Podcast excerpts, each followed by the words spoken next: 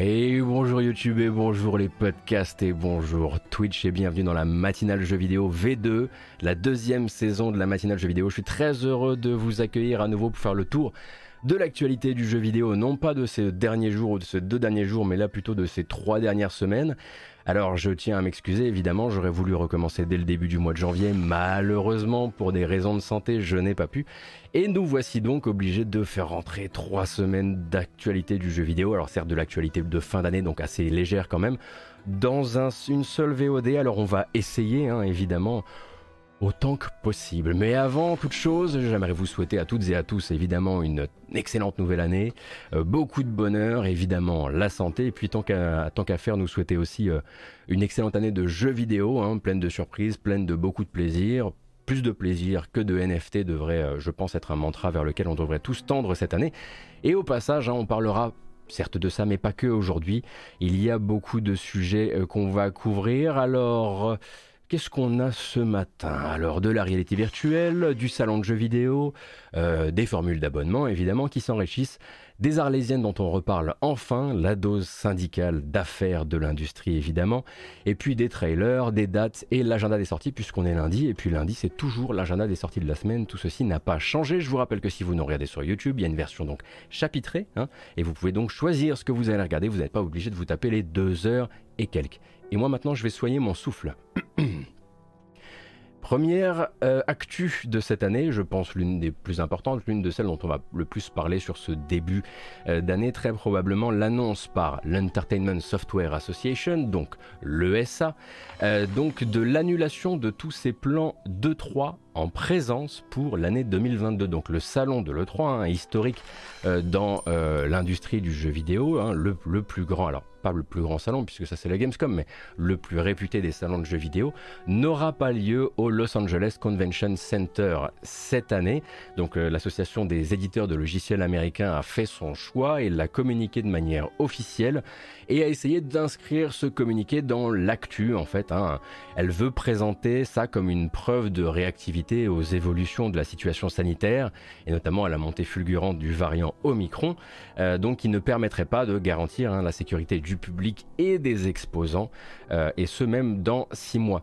Mais si on gratte un petit peu, on va se rendre compte que voilà, bon nombre d'observateurs et de journalistes américains qui, euh, selon eux, en fait, l'ESA n'avait absolument pas attendu la résurgence du Covid de fin d'année euh, pour laisser tomber ses plans en présence. Hein, selon Mike Futter, euh, ce serait dès novembre 2021, donc avant l'apparition de Micron, euh, que l'ESA aurait, aurait, fait son choix. Et puis si on va du côté de chez IGN, chez Rebecca Valentine, journaliste chez IGN, qui enquêtait justement sur le sujet pour savoir un petit peu comment l'ESA allait se dépatouiller pour l'année 2022, eh bien, il semblerait que les résultats de l'E3 2021 n'aient pas vraiment été bons hein, concernant, enfin, selon les retours des partenaires et puis le bilan interne de l'ESA, qui aurait discrètement pris la décision il y a déjà quelques mois euh, de ne pas tenter l'événement en présence. Alors l'important aujourd'hui, c'est bien de comprendre qu'on n'est pas face à un ESA qui annonce une version numérique pour cet été. Pour l'instant, à six mois de l'événement, ils sont juste capables de confirmer qu'il n'y aura pas de salon physique. Euh, ils n'annoncent pour l'instant aucune alternative numérique alors qu'on est à 6 mois de l'événement. Ce qui nous rappelle un peu l'an dernier, hein, je ne sais pas si vous vous souvenez, on commençait la matinale début janvier, euh, et donc tout le début de l'année avait été rythmé par cette grande saga du quel éditeur voudra bien faire le droit, voudra bien accompagner l'ESA Il y avait ces rumeurs d'un ESA qui essayait de faire payer beaucoup plus cher euh, que précédemment les emplacements. Euh, et de ce côté-là, eh bien, euh, il va falloir maintenant attendre de voir ben, le calendrier que va se donner l'ESA pour annoncer quelque chose, annoncer peut-être bah, ce qu'ils font de manière habituelle, hein, à savoir au moins les conférences constructeurs, moins Sony évidemment, et peut-être quelques trucs autour. Alors l'année dernière, c'était un petit peu compliqué parce qu'autour des conférences constructeurs, il y avait beaucoup de vent, euh, des cryptos, euh, pas mal de choses qu'on n'attendait pas forcément euh, durant, durant le 3. Et puis maintenant, il va falloir un petit peu voir où tout le monde se place. Évidemment, il y en a un qui s'est placé très très vite. c'est Jeff Keighley.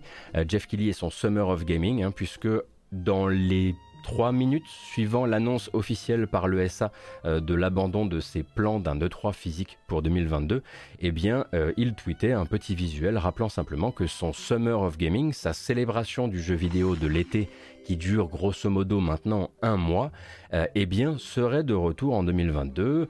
Et il a absolument euh, pas de souci à déjà s'avancer sur la présence à ses côtés de tous ses partenaires historiques. On n'est pas particulièrement surpris, mais on rappelle que le Summer of Gaming, ce n'est pas juste Jeff Kelly qui annonce donc cette conférence d'ouverture qu'on a pu voir durant le Summer of Gaming 2021 c'est tout ce qu'il y a autour. Ça va être les événements indépendants, euh, la soirée dédiée à la réalité virtuelle, le concert de Sonic pour les, 30, les 35 ans de Sonic, j'allais dire les 31 ans de Sonic, ce qui n'a pas de sens, les 35 ans de Sonic de l'an dernier, c'était également, ça s'inscrivait aussi dans le Summer of Gaming. Tout ça était sous une même bannière euh, de partenariat, évidemment. Euh, donc beaucoup maintenant d'observateurs se posent la question de savoir si le 3 va tenter quelque chose cette année ou non, sachant qu'il faut, le 3 en fait, a besoin de ses partenaires historiques et chaque année, euh, c'était les 30 ans de Sonic, pas les 35, pardon, c'est moi qui me sens plus vieux que je ne le devrais. Euh, le 3 en fait n'existe pas sans ses partenaires et il faut, il faut pour ça qu'ils veulent encore les accompagner là-dedans, qu'ils aient été suffisamment satisfaits euh, de leur organisation sur l'année 2021 et qu'ils n'aient pas préféré cette année peut-être bah, se faire un truc selon leur calendrier, à leur rythme, plutôt que tout centraliser, enfin centraliser sur quelques jours, même si on sait bien que entre le 3 et le Summer of Gaming, c'est un petit peu plus difficile de s'y retrouver. Euh, d'ailleurs, beaucoup de gens hein, se posent aussi la question de savoir euh, à quel moment le 3 a encore réfléchi en 2021 à l'idée de faire un événement en présence pour les raisons évidentes bon, de sécurité, mais aussi écologiques. Euh, mais après, il ne faut pas oublier autre chose, c'est que, alors j'ai beau être moi à titre personnel très nostalgique de ces salons en présence que j'ai beaucoup aimé couvrir. Euh, à côté de ça, ils ne sont plus forcément les salons qu'ils ont été, dans le sens où la communication entre les éditeurs et les joueurs s'est énormément raccourcie, le canal est énormément raccourci désormais, et peuvent surtout déplorer la fin des salons en présence, eh ben, les journalistes qui font du fond, euh, qui font de l'interview, qui font de l'indiscrétion. Quelqu'un comme, euh, comme euh, euh, Schreier, par exemple, Jason Schreier, aurait tout intérêt à avoir encore des endroits où l'industrie vient se réunir la journée, mais vient aussi manger et boire le soir, puisque c'est là-bas qu'on peut récupérer pas mal d'informations. Les jeunes journalistes aussi, hein, on m'a fait, on m'a fait, on m'a éveillé à cette question il n'y a pas très longtemps, mais c'est vrai que nous, ça fait des années et des années euh, qu'on a rencontré les créateurs, qu'on a les adresses mail, qu'on, voilà, certains nous connaissent, etc. Nous connaissaient dans mon cas, parce que moi, c'est plus, voilà, c'est plus directement mon métier. Mais pour un jeune journaliste qui n'a connu que le jeu vidéo dans sa forme dématérialisée, effectivement, c'est plus difficile de se faire un carnet d'adresses par mail interposé que durant un salon. Et ça, on, comprend que euh, pas mal de gens puissent être frustrés par ça. Je ne dis pas qu'il n'y aura pas de 3 numérique, encore une fois, hein, mais donc le résumé, c'est que le 3 physique pour 2022, c'est aussi mort que ça l'était en 2021 et en 2020.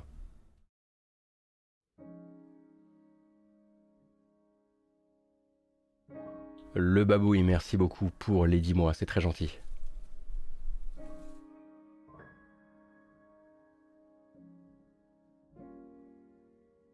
Alors, l'autre euh, gros morceau de ce début d'année, en l'occurrence, hein, parce qu'on va remonter un petit peu le fil, le fil temporel, euh, c'est probablement, bon, on était un peu prévenu hein, par Sony. Euh, l'an dernier, il nous prévenait que 2022 serait une année de vrai retour en grâce dans sa communication de la réalité virtuelle. Et de ce côté-là, eh bien, le CES de Las Vegas n'a pas du tout euh, démérité puisque on a eu droit à une présentation détaillée euh, des caractéristiques techniques du prochain casque hein, de réalité virtuelle euh, pensé pour PS5. Alors je dis pensé pour PS5 parce que maintenant, pour l'instant, ces questions de compatibilité exactement ne sont pas tout à fait clarifiées, mais donc une fiche technique qui va venir directement confirmer toutes les rumeurs ou presque qui avaient pu courir l'an dernier, notamment grâce aux indiscrétions de Bloomberg et à celles du site Upload VR. Upload VR qui est également l'organisateur hein, des, soirées euh, Summer of Gaming VR euh, où sont présentés beaucoup de jeux. Donc Jim Ryan était venu confirmer un appareil doté de deux écrans OLED de définition 2000 par 2000, d'où voilà, le raccourci 4K, mais donc 2000 par 2000 pixels par œil, euh, d'où le fameux euh, raccourci, je le disais, avec euh, prise en charge donc de deux taux de rafraîchissement qui sont 90 et 120 Hz, et un affichage, donc un champ de vision de 110 degrés, ce qui fait 10 degrés de plus que le premier PSVR, ainsi qu'une compatibilité HDR, tant qu'on y est. évidemment, tout ce qui a été confirmé est pour l'instant, ça c'est des trucs très classiques. Hein. Voilà, on a le, on a la partie, on a la partie euh, définition, on a le champ de vision. Viennent aussi euh, s'ajouter les nouvelles technos là-dedans? Merci beaucoup, chez ça fait super plaisir. Les nouvelles technos comme le rendu fovéal, c'était dans les rumeurs, c'est là encore une fois, donc le rendu fovéal, on le rappelle, euh, technologie très excitante, hein, s'il en est qui permet de traquer où se porte votre regard à l'intérieur du casque et donc de venir allouer un maximum de la puissance de calcul pour soigner l'image au centre de votre vision en dégradant autour, donc de l'eye tracking avec un rendu spatial différentiel selon où vous regardez. Donc le rendu fovéal qui pourrait être à la fois un outil bah, d'optimisation pour les développeurs très important, mais aussi qui confirme la possibilité dans le casque de faire de l'eye tracking et donc la possibilité d'avoir des commandes en jeu liées à l'eye tracking ou en tout cas une amélioration de euh, l'immersion. On peut imaginer un personnage qui vous regarderait dans les jeux quand vous décidez regarder, de regarder son visage ou ce genre de choses. Donc un rendu hein, qui, a, qui en travaille depuis plusieurs années. Évidemment Sony n'est pas le seul euh, constructeur à travailler sur le rendu fovéal, euh, mais ça pourrait être effectivement très très intéressant euh, pour la suite. Et donc la rumeur parlait également donc de contrôleurs inspirés de la DualSense de la PS5. Et là aussi c'est tout aussi vrai. Donc ces manettes qui sont baptisées les VR2 Sense donc en gros PlayStation VR 2 Sense. Donc elles seront équipées de moteurs haptiques, donc de retour haptique comme la DualSense. Et ce ne seront pas les seuls. Tout comme le disaient les rumeurs, il y aura également des retours haptiques dans le casque. Et ça, ça va être quelque chose d'assez intéressant, puisque le but pourra être à la fois de maximiser l'immersion. Alors évidemment, vous n'allez pas vous prendre des headshots avec les retours haptiques, hein. on espère en tout cas que ce sera plus subtil que ça. Mais le but serait par exemple de vous faire battre les tempes dans un jeu où votre personnage, un Alien Isolation par exemple, pourrait justement être terrorisé et avoir les tempes qui battent. Le but ce serait aussi peut-être dans des jeux qui ont besoin de venir vous apporter un maximum de signaux pour limiter la cinétose, donc le malaise, on va dire, physique général, euh, de venir imprimer des frottements sur, votre, sur le côté de votre crâne, dans le but bah, justement euh, de mettre votre corps plus à l'aise. Mettons par exemple vous donner une impression de vitesse, une impression de vitesse comme si vous étiez dans une, dans une voiture et que vous sentiez le vent, euh, par exemple, sur votre visage. Ça pourrait être, alors je dis le vent évidemment, j'ai pas dit que les retours haptiques PlayStation étaient capables de simuler véritablement du vent, mais vous comprenez un peu l'idée. Donc eux, ils en parlent à la fois comme un outil je le disais, euh, euh, d'immersion, mais aussi peut-être de réduction des effets de la cinétose. Donc ça, il faudra évidemment le voir, euh, le voir en, à l'essai, et pour ça, il faudra aussi attendre un prix pour rappel, hein, le prix c'est quelque chose qui n'a pas été confirmé pour le moment. D'ailleurs, l'apparence exacte du casque non plus. Les autres choses à savoir, c'est que ce sera un casque donc d'un bloc avec un seul câble. Donc fini l'incroyable bordel de câbles qui vous emmenait ensuite euh, jusqu'au boîtier puis jusqu'à la PlayStation Camera, puisque la PlayStation Camera dit on lui dit aussi adieu. Un casque, un câble et de la reconnaissance des mouvements entièrement intégré dans le casque. Donc plus besoin de balises, pas besoin de balises euh, comme sur certains casques de réalité virtuelle, pas besoin d'une caméra non plus.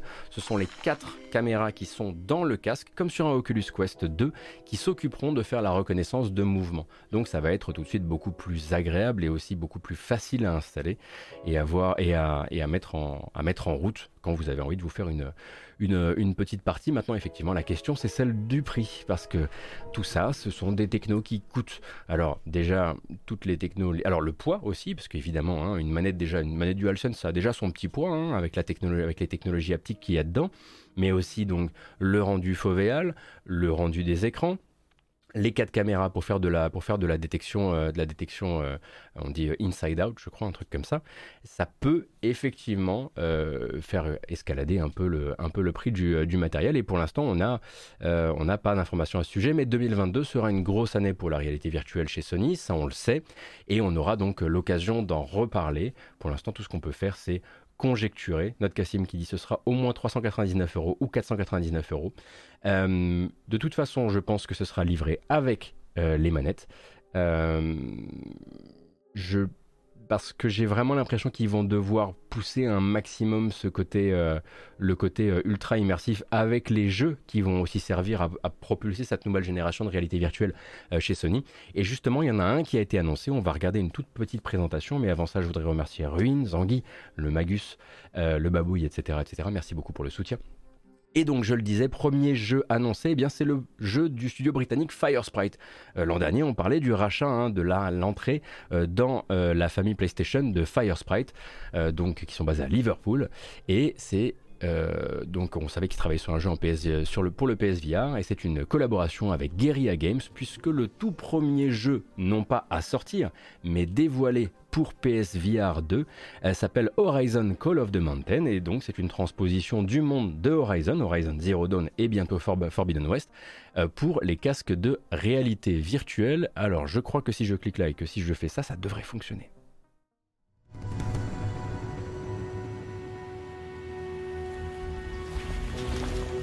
There. What's that tonic doing? It's heading towards Dawn's grasp. It's headed towards us!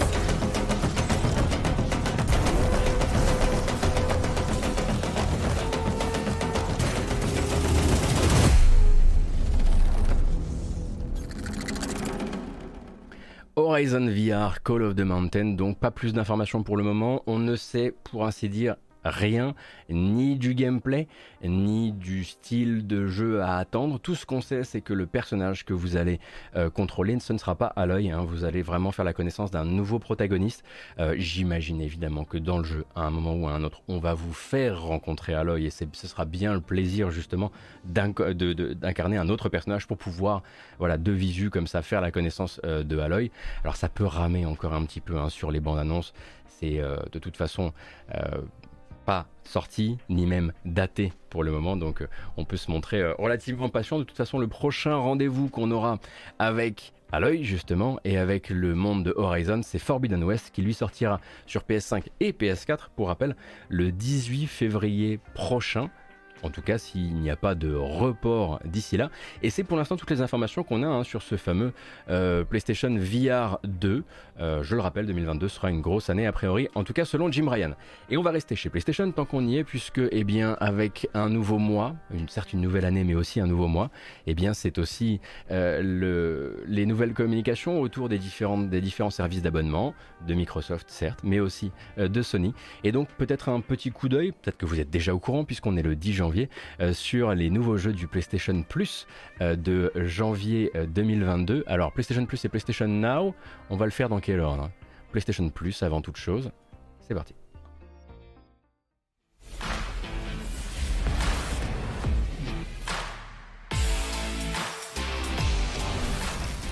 Donc pour PS4 et PS5, vous aurez accès à Deep Rock Galactic. Ça c'est plutôt une très très bonne surprise puisque c'est un excellent jeu. Euh, Dirt 5 sera également de la partie pour PS4 et PS5 et de la partie même plutôt. Et Persona, Persona 5 Strikers et non pas Persona 5, désolé, ce sera juste, juste le spin-off. Euh, Persona 5 Strikers donc disponible dans sa version PS4 et ça c'est disponible depuis je crois le 5 ou 6 janvier, si je dis pas de bêtises. Donc, euh, si vous n'avez pas, lancé votre console depuis longtemps, c'est l'occasion d'aller récupérer ces jeux-là. Donc, sur l'abonnement PS Plus, on rappelle que jusqu'à preuve du contraire, PlayStation Plus et PlayStation Now sont deux entités distinctes.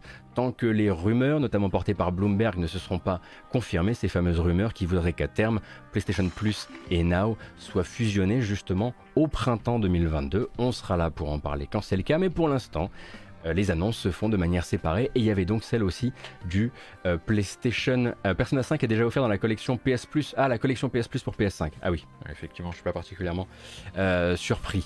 J'avais oublié ça. Merci beaucoup. Et donc PlayStation Now donc on le rappelle, des jeux à la fois jouables en cloud et en téléchargement, mais du coup en cloud aussi via l'application PlayStation Now sur PC, euh, accueille donc une tripotée de nouveaux jeux pour janvier 2022, plutôt une bonne euh, collecte, on peut le dire, hein, celle du PlayStation Plus est largement à l'avenant par rapport à ce qu'on a vu ces derniers mois, ne serait-ce que parce que Deep Rock Galactic par exemple. Mais côté PlayStation Now, on est pas mal non plus, avec donc une deuxième vidéo promo, et là-dedans, eh bien, vous allez voir arriver du Mortal Kombat 11 également du FF12 de Zodiac Age, hein, puisque comme vous le savez, beaucoup de Final Fantasy sont arrivés sur la fin d'année 2021 sur le programme et FF12 de Zodiac Age, de Zodiac Age pardon, devait être le dernier, la dernière livraison d'un FF pour l'instant en tout cas sur PS Now. Également Super Time Force Ultra, Kerbal Space Program, euh, Fury Unleashed et Unturned. Donc il y a toujours hein, une petite livraison de, jeux indépendants pour l'occasion. Euh, mais euh, l'avantage c'est que dans cette livraison de ce mois-ci, si je ne dis pas de bêtises, il n'y a pas de jeu qui soit uniquement là pour 1, 2, 3 ou 6 mois tous les jeux qui entrent là sur le service PS Now sont voués à rester, en tout cas jusqu'à preuve du contraire. Bonjour à toutes et à tous, hein, si vous arrivez en cours de route, merci beaucoup d'être présente et présent pour la reprise. J'espère que euh, ça vous fait autant plaisir qu'à moi, je suis très content de recommencer euh, à chroniquer l'actualité du JV. Euh, donc les nouveautés du Game Pass évidemment, voilà, on était chez Sony, on va tranquillement se décaler chez, Microsoft.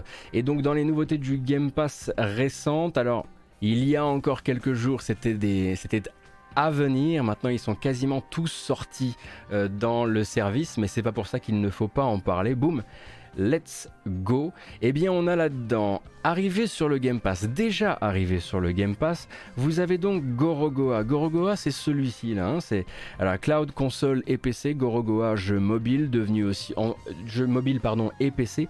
Incroyable jeu au demeurant que je vous recommande chaudement. C'est fait en deux heures, c'est une folie. C'est l'un des puzzle games les plus inventifs et les plus poétiques que je connaisse. Vous avez également Olija ou Olia qui est sorti sur la première moitié de l'année dernière.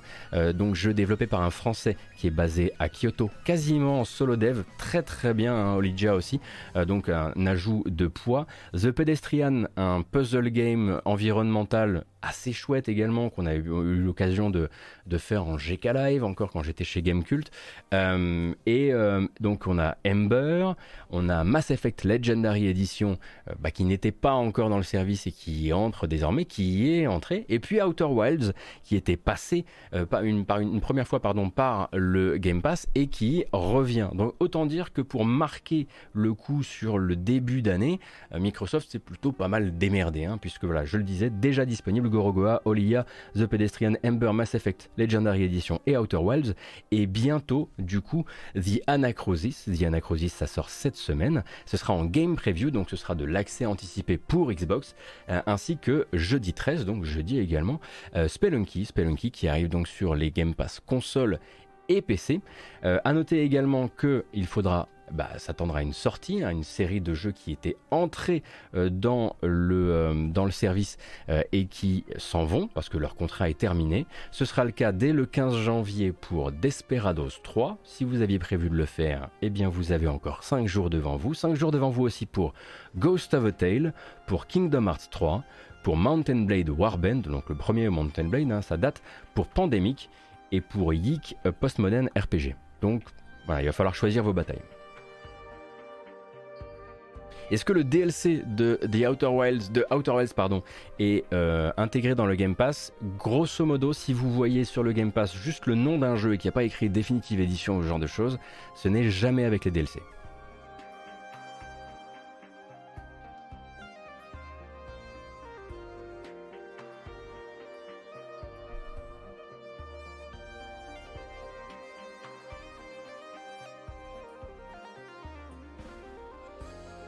Assez court le délai pour Desperados. Ah oui, c'est sûr que Desperados, là, si vous vous y mettez maintenant, il va vous falloir 5 jours de travail euh, bien acharné.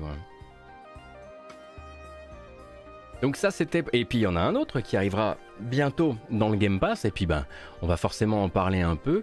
Vous aviez suivi, je pense, sa communication peut-être de manière assez euh, interloquée. Euh, d'un côté, on avait ce jeu qui semblait spin-off d'un autre jeu, inspiré par un mode du dit jeu. Euh, on est chez Ubisoft, hein, histoire de vous, voilà, de vous orienter un petit peu. Un titre qui a eu du mal à trouver sa place médiatiquement, dans le cœur des fans, dans le cœur des acheteurs, manifestement dans les porte-monnaies aussi, si bien que Rainbow Six Extraction, après avoir changé de nom, etc., etc., euh, avait décidé de changer de prix, hein, puisqu'il avait décidé de baisser son prix euh, pour sa sortie le 20 janvier prochain, histoire de proposer non seulement bah, une entrée un petit peu plus douce, mais en plus de ça, donc ce qu'ils appellent le Buddy Pass, donc la possibilité pour tout nouvel acheteur de Rainbow Six Extraction de donner accès pendant deux semaines à deux autres, à deux copains euh, au jeu, histoire de pouvoir leur donner peut-être le goût du jeu et l'envie euh, d'y entrer. Et si ça ne suffisait pas, Ubisoft clairement qui a dû réaliser des projections de vente qui devaient être assez catastrophiques, euh, eh bien ils ont décidé et ils se sont rapprochés de Microsoft dans le but de le faire entrer dans le Game Pass. Donc le 20 janvier prochain, si vous étiez curieuse ou curieux de Rainbow Six Extraction, mais pas forcément prêt à y mettre le prix, eh bien le jeu rentrera dans le Game Pass. Il y a une nouvelle bande-annonce que je vais vous mettre parce que bon, ça nous mettra un petit peu dans l'ambiance et on parlera aussi ensuite de Rainbow Six, d'Ubisoft et de Microsoft de manière plus générale.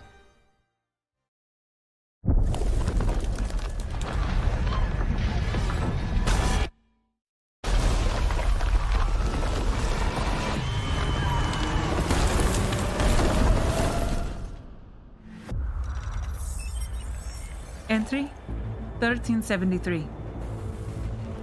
The Chimera parasite has resurfaced. But this time, the Rainbow Six organization has created a dedicated unit to face this new threat. React.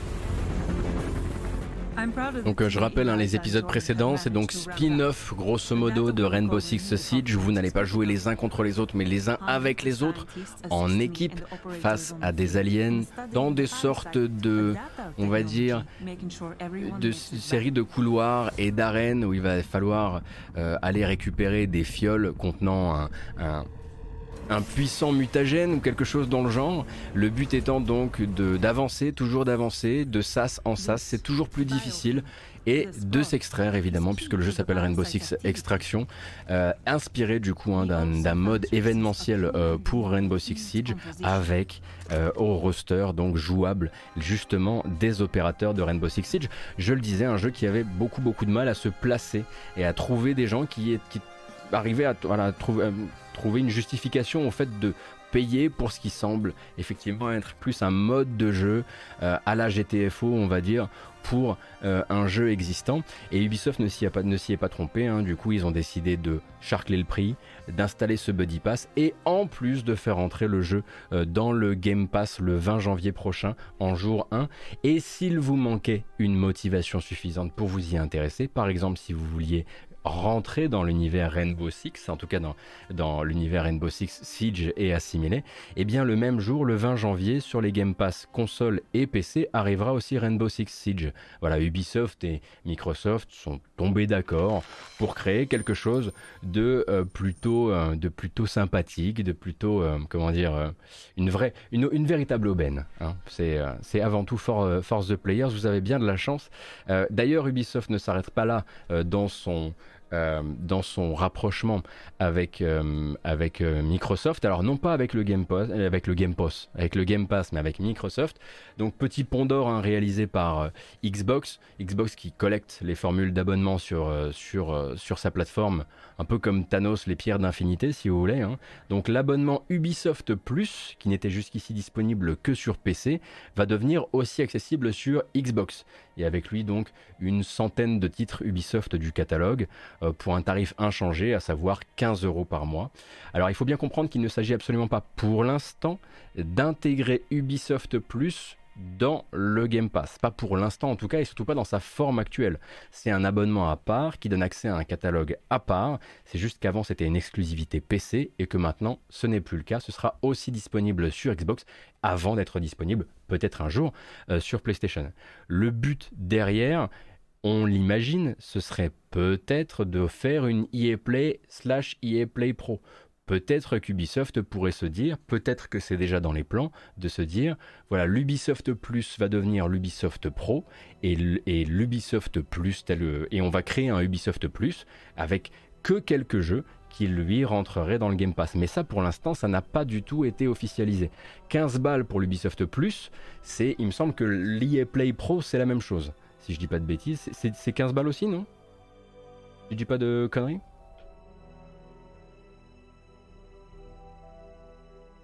Donc vous avez accès à une, centaine, de jeux Ubisoft comme ça. Et donc c'est l'équivalent du EA Play Pro. Est-ce qu'ils vont faire une version light qui ira un jour dans le Game Pass? Ça, pour l'instant, ça n'a pas été annoncé.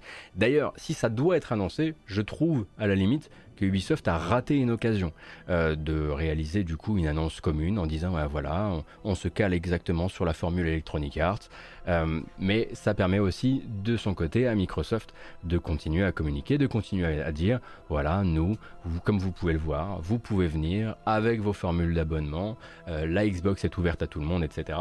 C'est d'ailleurs très rigolo hein, de se dire qu'il y a encore quoi deux, trois semaines, on avait un Phil Spencer qui était là, genre, oh là là, dis donc, qu'est-ce qui se passe actuellement chez Activision Blizzard? Ça m'a l'air extrêmement toxique et pas du tout respectueux des créateurs de, jeux vidéo. Je vais réévaluer euh, mes, euh, mes partenariats avec Activision, on va y réfléchir en interne. Trois semaines plus tard, alors voilà un excellent pont d'or avec Ubisoft, parce que, oh non, Ubisoft c'était en 2020, c'était il y a hyper longtemps. Phil Spencer, euh, voilà, hein, c'est de la com euh, comme, euh, comme les autres finalement, et puis ça oublie finalement l'aspect systémique des choses et l'aspect, voilà, le fait qu'il n'y ait pas que chez Activision qu'il y ait des problèmes, surtout pas en ce moment. Bref, euh, on va rester un petit peu encore euh, chez Ubisoft. Je suis navré, hein. je sais que c'est pas le, sujet préféré de, tout le monde, euh, mais on va parler de Skull and Bones. Et oui, Skull and Bones qui va continuer à être un sujet, puisque non, si vous avez raté les épisodes précédents, Skull and Bones n'est toujours pas sorti. Et Skull and Bones n'est peut-être pas prêt de sortir, hein, puisque pour rappel, le projet donc d'Ubisoft Singapour vient encore de perdre un membre important. Il s'agit de Antoine Henry. Et donc Antoine Henry, vétéran de chez Ubisoft, 15 ans de boutique dans le dos, euh, d'abord à Ubisoft Paris, puis à Ubisoft Singapour, d'abord level designer et puis ensuite euh, chef de projet et enfin, euh, pardon, co-réalisateur de Skull and Bones. Euh, il était en fait chez Singapour depuis, euh, chez Ubisoft Singapour depuis 2014, donc il a quasiment, donc ça fait 7 ans passé au chevet de Skull and Bones, il a quasiment connu toutes les mues, toutes les transformations euh, de Skull and Bones, et il décide, il annonce donc quitter Ubisoft. Hein. c'est une information qui a été captée d'abord par euh, qui c'est alors non non non j'avais l'impression que c'était un journal particulier qui avait capté cette information mais elle est peut-être tout à fait officielle. Euh, en l'occurrence lui quitte euh, cette équipe et pour rappel donc la dernière fois qu'on a entendu parler de Skull and Bones c'est donc dans cette grande enquête de Kotaku qui décrivait donc un jeu empêtré dans les soucis de vision un studio qui s'est longtemps débattu aussi hein, avec des soucis de management une direction donnée par des éléments toxiques des personnes très colériques, euh, des pratiques salariales et managériales et sociales peu dignes d'une entreprise française implantée à Singapour. Bref, cette longue enquête de Kotaku avait ensuite été suivie juste d'une petite annonce grosso modo officielle d'Ubisoft qui avait dit quelques mois plus tard on n'attend pas le jeu pour nous avant le fiscal 2022-2023. La dernière fois qu'ils ont officialisé l'existence d'un reboot ou d'un simili reboot en interne, c'était en septembre 2020. Depuis nous, on a réentendu parler euh, au milieu de l'année 2021 d'un demi-reboot plus officieux qui aurait eu lieu à ce moment-là. Et donc là, on a en plus de ça le départ de Antoine Henry, co-réalisateur du jeu. Euh, donc euh, c'est un jeu dont on va encore beaucoup entendre parler. Ça va être une des Arlésiennes qui risque de refaire l'actualité parce qu'il risque d'y avoir encore des enquêtes sur la méthode Ubisoft Singapour et puis sur euh, ce qui est devenu le jeu avec les années.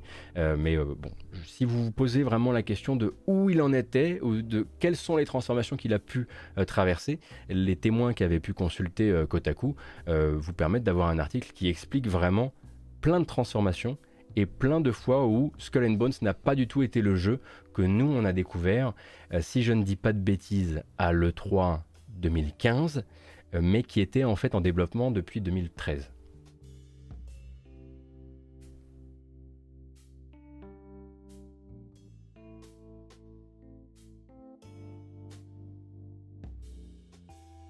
Merci beaucoup pour les, félicitations sur la nouvelle interface, ça fait super plaisir. Merci beaucoup. Et merci Monsieur là-bas, merci Thomas, merci Cadeau Bonux, Jukebox, Benji est là, Tutenkyo, Jazz Corwin, merci beaucoup pour le soutien. Ça fait. Il a failli pas partir, ça fait super plaisir.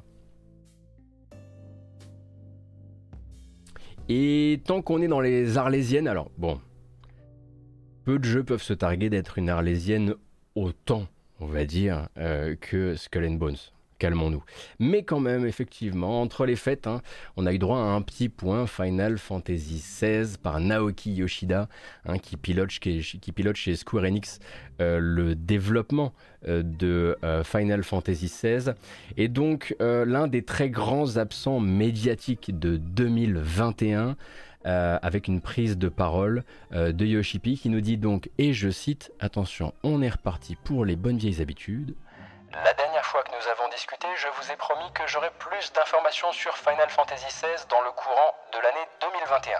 Cependant, j'ai le regret de vous informer que je ne pourrai pas tenir cette promesse, car des complications liées à la pandémie de Covid-19 ont retardé le développement du jeu de près de 6 mois.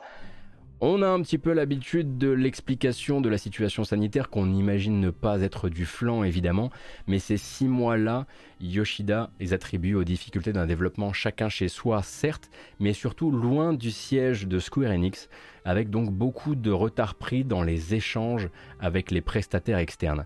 Mais justement, Yoshipi en profite aussi pour dire dans cette lettre euh, que, voilà, vous connaissez un peu le garçon, généralement quand il prend la parole, c'est rarement sans apporter un peu de lumière. Il y a toujours une lumière au bout du tunnel quand l'équipe de Yoshida décide de communiquer.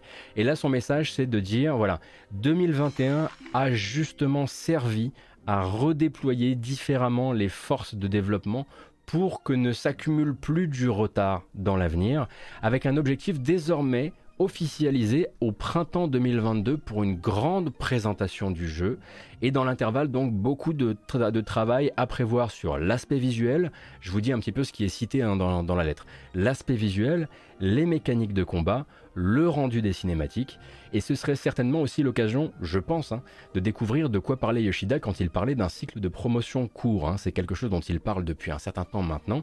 Il veut qu'à partir du moment où on aura montré Final Fantasy XVI, le temps entre ce, cette grande présentation et la sortie ne soit pas trop long. Donc quand ils disent qu'ils veulent le présenter au printemps 2022, j'ai tendance à penser, comme Cassim sur le chat, que ce qu'ils disent, c'est que c'est un jeu plutôt prêt à sortir pour fin 2022, ou en tout cas dans leur calendrier, il pourrait sortir pour fin 2022. Ou alors, Yoshida n'a pas bien compris le principe de cycle de communication court et il nous annonce un printemps 2023. Et c'est pas exactement ce qu'on imaginait, mais voilà. En tout cas, on a des nouvelles et c'est une première depuis un certain temps maintenant puisqu'on a passé 2021 à attendre de chaque salon euh, qu'il fasse apparaître FF16 euh, sans les moindres news. Merci beaucoup Takwan Kido, merci Slazar également.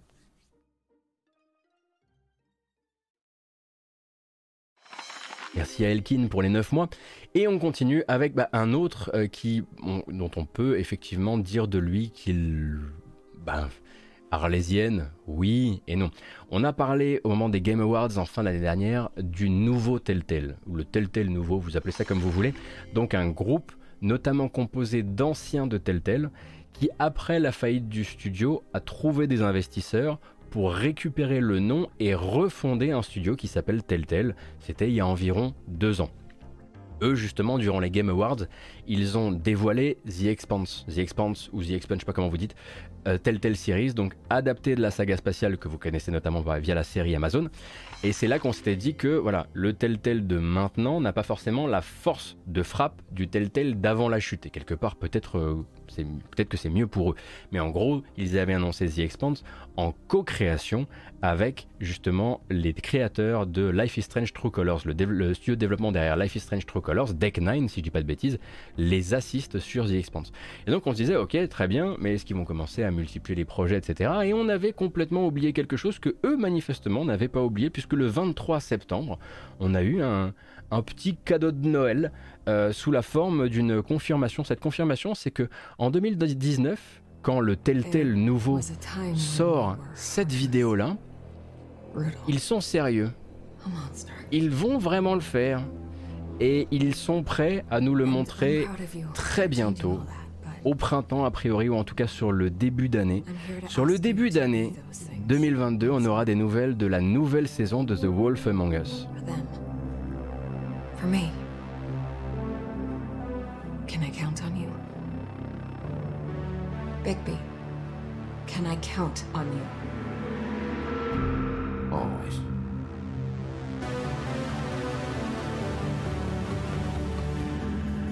Et voilà le petit retour de Bigby. Donc, ça, c'était une vidéo qu'ils avaient postée au moment où ils avaient refondé le studio. On était là, genre, ouais, cool, cool, cool, cool. D'abord, remonter le studio puis on verra. Et puis finalement, euh, après avoir donc passé deux ans très probablement à travailler là-dessus, mais pas seulement, euh, ils, ont, euh, ils ont maintenant de quoi nous confirmer que ce sera un sujet de 2022 pour le nouveau Telltale. Donc ça c'est plutôt une très très bonne nouvelle. Et puis à côté de ça, The Expanse, donc je ne je ne me souviens pas quand est-ce qu'il prévoit de sortir The Expanse, euh, mais euh, voilà, ça fait déjà deux projets actuellement en interne. À voir s'ils seront en lead complet euh, sur The Wolf Among Us saison 2, ou si, comme pour The Expanse, ils travaillent avec un studio, avec un studio de, de codev. Peut-être que le futur de justement de, Telltale, c'est dans ces, dans ces co-développements qui permettraient de ne pas trop trop monter en pression trop vite euh, et d'éviter bah, les écueils qui ont été ceux de, du tel d'avant ça. Papa Chai, merci beaucoup pour les 8 mois. Merci Estella Nara pour les 100 bits, c'est très gentil.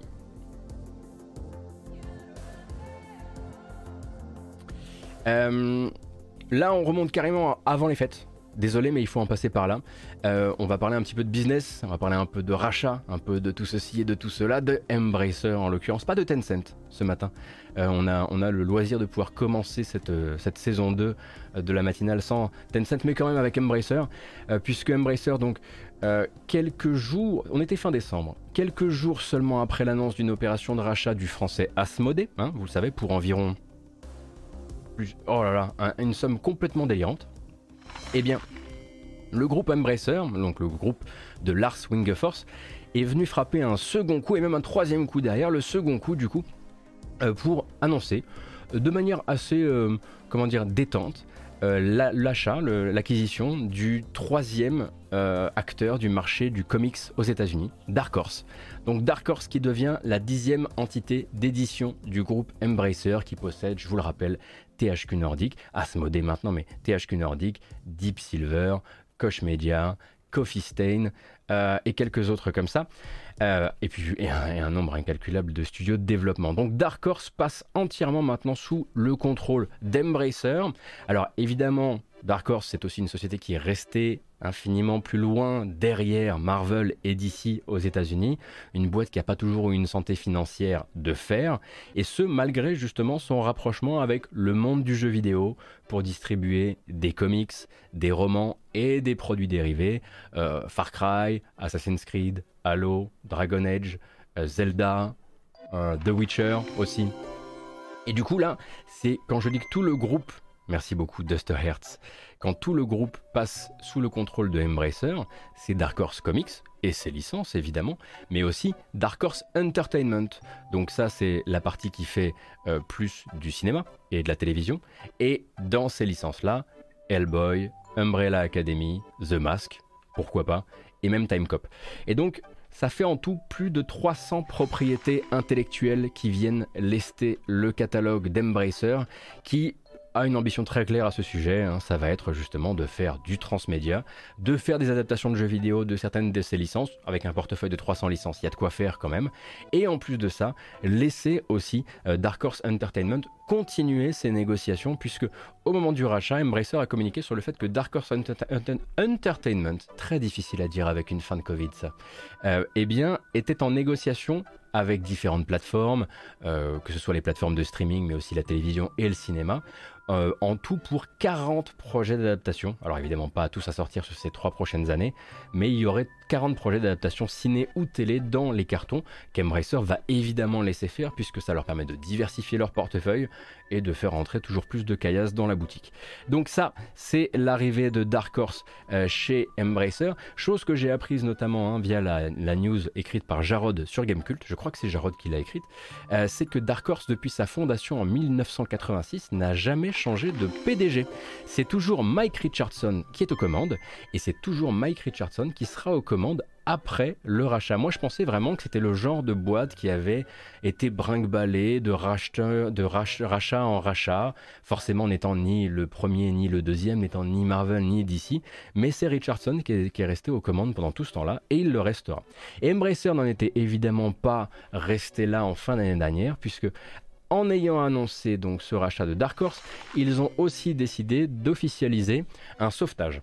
Là, c'est on est moins sur un rachat qu'un sauvetage, puisque le but est d'aller chez un éditeur chinois, récupérer sa filiale américaine qui va très mal, dans le but de la relever pour son propre, euh, évidemment, pour son propre bénéfice.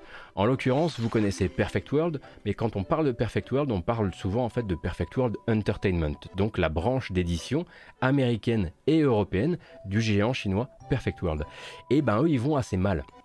Ils ont eu effectivement des succès hein, par le passé, euh, ne serait-ce que euh, Remnant from the Ashes, qui était un jeu qui a très bien marché, qui était justement développé euh, par un studio de chez Embracer. Ils ont eu des réussites dans le MMO avec Neverwinter, avec Champions Online, avec Star Trek Online, les jeux de chez Cryptic Studio en fait. Le problème c'est que Cryptic Studio l'an dernier a dû annuler un jeu, un jeu dont on a beaucoup parlé ici, euh, souvent avec une mine assez grise, un certain Magic, Magic Legends, donc la rencontre de mécaniques de cartes Magic, mais aussi de hack and slash à la Diablo, jeu qui s'était fait défoncer dès les premières phases de bêta, et jeu qui a été annulé. Et l'annulation de ce projet-là, elle a coûté extrêmement cher à Cryptic, et donc à Perfect World Entertainment. Et c'est là en fait que Perfect World s'est dit ok, notre branche d'édition occidentale ne va pas bien, et c'est là qu'Embracer arrive, hop, et récupère l'affaire. Il récupère donc Perfect World Entertainment avec ses licences, Remnant from the Ashes, Torchlight, qui appartient toujours à Perfect World, euh, Neverwinter, Champions Online et Star Trek Online, je ne suis pas sûr en revanche. En revanche, il récupère le studio. Cryptic, qui se relève hein, justement là euh, d'une petite, euh, petite déconvenue, euh, mouse, la déconvenue quand même, devient un studio Embracer au passage. Au passage, il faut savoir que Runic, les développeurs de Torchlight, l'entité existe encore le studio n'existe plus. Hein. Tous les gens qui étaient chez Runic sont partis chez Extra Games pour faire Torchlight 3 et ensuite Extra Games a été récupéré par Zynga, comme quoi parfois le destin est, assez, taquin. Mais l'entité Runic existe encore, mais c'est pas le plus important. Le plus important donc c'est que Embracer récupère Perfect World Entertainment, donc une branche d'édition, euh, et récupère aussi le studio Cryptic Studio, dans l'espoir peut-être de leur faire faire autre chose, de mieux aviser. Euh, bah, que, euh, que, Magic Legends, puisque Magic Legends a été un vrai, vrai revers de situation pour tout le monde. Et euh, bah, c'est une vraie opération de sauvetage qui n'a pas dû leur coûter du coup très cher.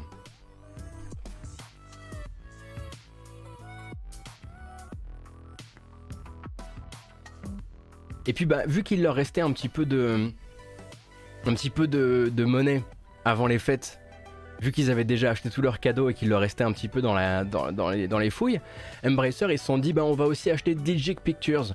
Digic Pictures, société de 400 personnes euh, basée en Hongrie, euh, spécialisée dans, donc dans les cinématiques, avec un CV qui va de FF15 à Elden Ring. Et donc Digic Pictures devient désormais une société de cinématiques qui va travailler pour les jeux de chez Embracer. Et ça y est, c'est terminé. Plus de rachats plus de rachats, en tout cas plus de rachats pour cette euh, fin d'année 2021. Maintenant on va commencer 2022.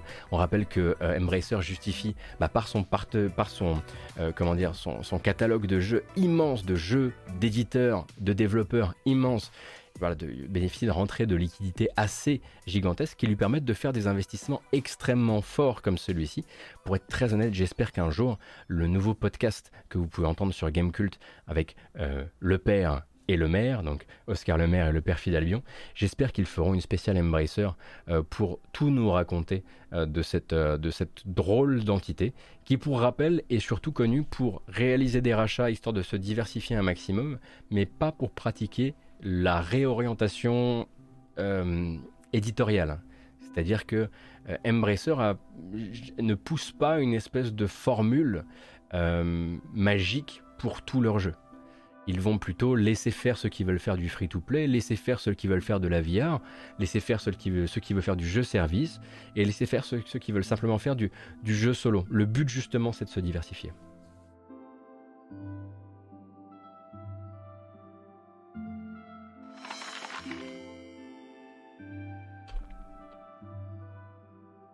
Oui, effectivement, le dernier épisode de euh, Le Père et le Maire sur Gamecult qui parle de NFT est très intéressant, je vous le recommande chaudement. Ils ont été très très forts tous les deux. Merci beaucoup Naiden, merci Valokar, Kawet, Gredu, Kisscool et Papa Chai, je le redis. Euh, c'est terminé pour Embracer, mais, mais, mais. Que serait une matinale? Désolé, les années défilent, mais les sujets un peu moins que serait une matinale sans un petit passage par Activision? Eh oui. Euh, donc Activision, on va essayer de se concentrer sur les informations les plus importantes euh, et laisser de côté les choses que je pourrais vous résumer plus tard, parce que pour l'instant, voilà, il y a des, tout petits rebondissements de rien, mais parlons d'abord de Raven Software. Hein. Euh, je le rappelle, donc Raven Software, l'un des studios qui travaille toujours sur Call of Duty Warzone, un studio euh, dans lequel il y a actuellement une grève, une grève qui court depuis près d'un mois maintenant, un peu plus de trois semaines en vérité, grève donc du pôle de contrôle qualité, euh, donc en protestation après l'annonce surprise de la non-reconduction d'une partie des contrats précaires, donc des contrats à durée limitée, estimés à un tiers des employés QA de Raven Software. Raven Software, c'est vraiment une des, structures qui fait, tourner de la manière la plus centrale possible Call of Duty Warzone, qui est la vache à lait euh, d'Activision. Euh, donc une douzaine de postes en l'occurrence, qui ne seront pas reconduits à la fin euh, du mois de janvier. Et donc après le choc premier, il y avait eu le temps de la solidarité. D'autres cellules internes au sein du groupe Activision s'étaient jointes au mouvement, avaient stoppé le travail chez Blizzard, chez Treyarch, et le mouvement entre désormais dans sa quatrième semaine avec des demandes toujours aussi claires. Ils veulent que tous les employés de QA actuels soient passés à un système d'un système de CDD reconductible à l'envie à de vrais contrats longue durée y compris les 12 éléments dont Activision aimerait se séparer fin janvier. Leurs demandes sont, très très claires. Et le 5, le 5, janvier, non pas le 5 janvier, le mouvement A Better Activision Blizzard King, A Better ABK, on a beaucoup parlé l'an dernier, donc c'est une espèce de groupe d'autodéfense euh, des employés d'Activision, faisait savoir justement à la presse que trois semaines de grève n'avaient absolument pas permis d'établir la moindre discussion avec le top management du groupe qui faisait jusqu'ici euh, la sourde oreille. Et de là, eh bien, le 6 janvier, le lendemain, un porte-parole d'Activision s'est empressé, hein, évidemment, de répondre par voie de presse en annonçant au site Games Industry et à quelques autres l'ouverture d'un canal d'échange euh, avec les grévistes justement.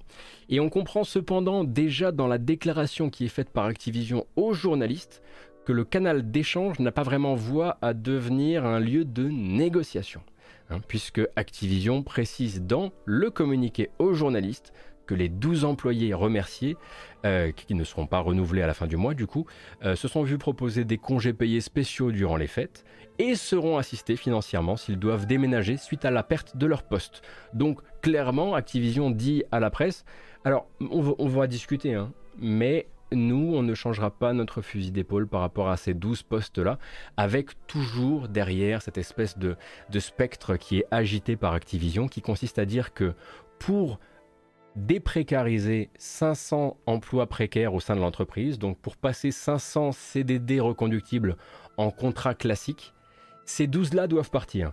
En grosso modo, c'est ce qu'ils essaient toujours de mettre un petit peu sur la balance sans qu'on comprenne vraiment le pourquoi du comment, sans mettre un calendrier sur combien, dans combien d'années, dans combien de mois ils pourront officialiser ces fameux 500 CDD qui deviennent des CDI pour faire très, faire très schématique pour nous avec, euh, avec le système français, euh, mais toujours avec, désolé, mais ces 12-là, on pourra rien faire pour eux. Une manière aussi, hein, pour rappel, d'isoler les grévistes. Ça permet aussi de leur retirer le soutien d'une partie de leurs collègues qui vont se dire Ah oui, mais attendez, moi je vais pas non plus commencer à monter au créneau, parce que si ces 12-là s'en vont, moi, il semblerait qu'à terme, on me promette du mieux. Donc ça, c'est toujours une stratégie assez, euh, assez classique de chez Ubisoft et de chez Ubisoft. De chez Activision, je suis navré, le lapsus était absolument pas. Il était, il était involontaire et même là pour le coup, on parle même pas de ces sujets-là chez Ubisoft. Euh, et donc, euh, pendant ce temps-là, on a aussi un Activision qui redirige d'autres ressources de QA du groupe vers Warzone. Donc, ça a un effet assez triple, si vous voulez.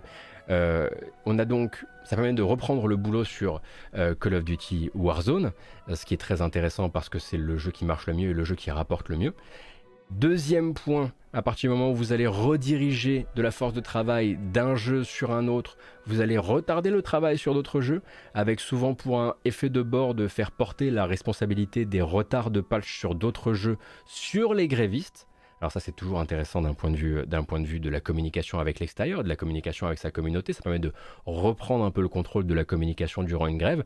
Et puis troisième point, euh, ça permet de renforcer les dissensions entre groupes entre groupes différents d'employés au sein de la société, puisque en acceptant de ramasser la charge de travail des grévistes, certains sont considérés par les grévistes ou par les sympathisants des grévistes comme étant des briseurs de grève. Et ça, ça permet bah, toujours, ce que fait Activision le mieux, à savoir mettre les employés les uns contre les autres, et puis pendant qu'ils sont en train de se friter les uns contre les autres, ils sont pas en train de friter Activision.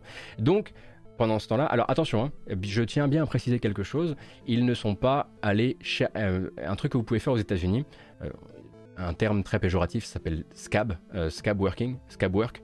le but c'est d'aller embaucher des travailleurs en intérim spécialement pour ramasser la charge de travail laissée par les grévistes. C'est pas le cas ici. Ils n'ont pas embauché une nouvelle force de travail euh, qui ne demande rien, qui ne cherche pas à syndiquer dans le but de remplacer les grévistes. Ils ont simplement redirigé du travail en interne. C'est pas exactement la même chose. Donc ça c'était pour Activision. Et maintenant on va parler de Riot. Donc, ah, attendez, attendez, attendez. Rassurez-vous, la bamboche n'est pas loin.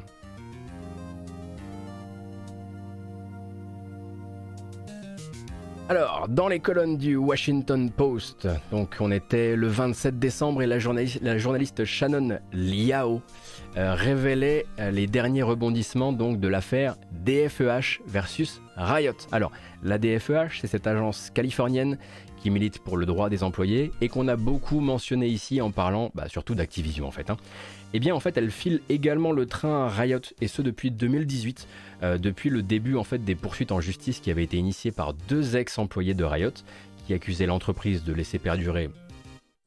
La liste est habituelle discrimination, inégalité salariale, harcèlement sexuel en interne, bref, vous connaissez l'affaire.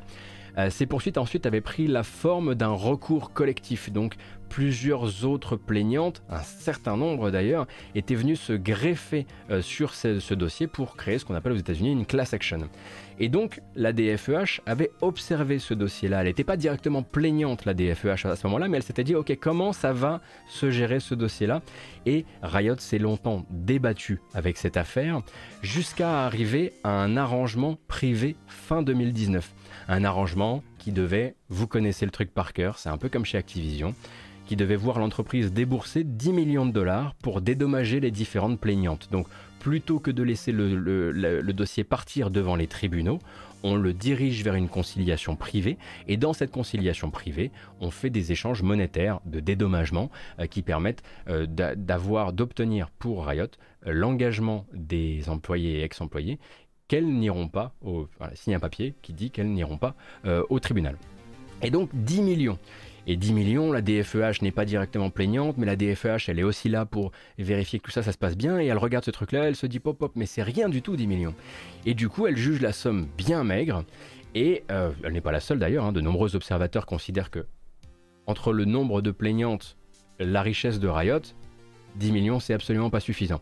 Et elle, en fait, la DFEH, est à ce moment-là venue faire pression pour que l'enveloppe ait un peu plus de sens, qu'elle ait un peu plus de logique. Et donc des 10 millions pour les victimes, l'arrangement est officiellement passé grâce à la pression de la DFEH à la fin de l'année 2021 à 80 millions. Donc 80 millions qui vont non plus couvrir uniquement les plaignantes, mais toutes les femmes ayant travaillé chez Riot Games de novembre 2014 à aujourd'hui, avec un dédommagement qui sera indexé sur le temps passé dans l'entreprise. Alors, vous avez probablement lu beaucoup de titres de presse qui disaient 10 millions. Mais en fait, il faut comprendre que la DFEH s'est également débrouillée pour que ce soit Riot qui casque pour les frais de justice des personnes qui ont monté euh, le recours collectif. Du coup, il y a 80 millions pour les employés et ex-employés de Riot et 20 millions qui vont venir couvrir les frais de justice des personnes qui ont rendu euh, ce jugement, non pas ce jugement, mais cet arrangement possible. Et donc, autre élément d'importance, et ça c'est un truc qui va beaucoup nous intéresser parce qu'on a beaucoup parlé de l'indépendance des cabinets d'audit qui vont accompagner les, entreprises et les plaignants dans ce genre de situation.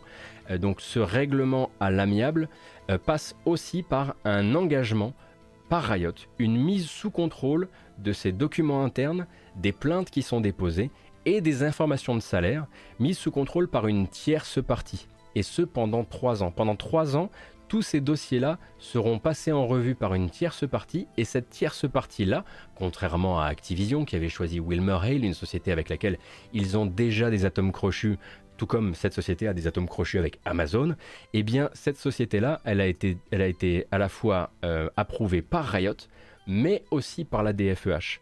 Donc la DFEH s'est assurer que cette société qui va, qui va réaliser du contrôle pendant 3 ans sur Riot, eh bien, est indépendante et fait son travail correctement.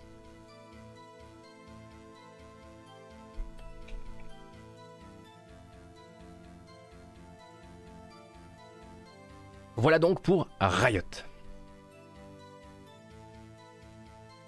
Et on peut revenir à notre autre playlist, je pense.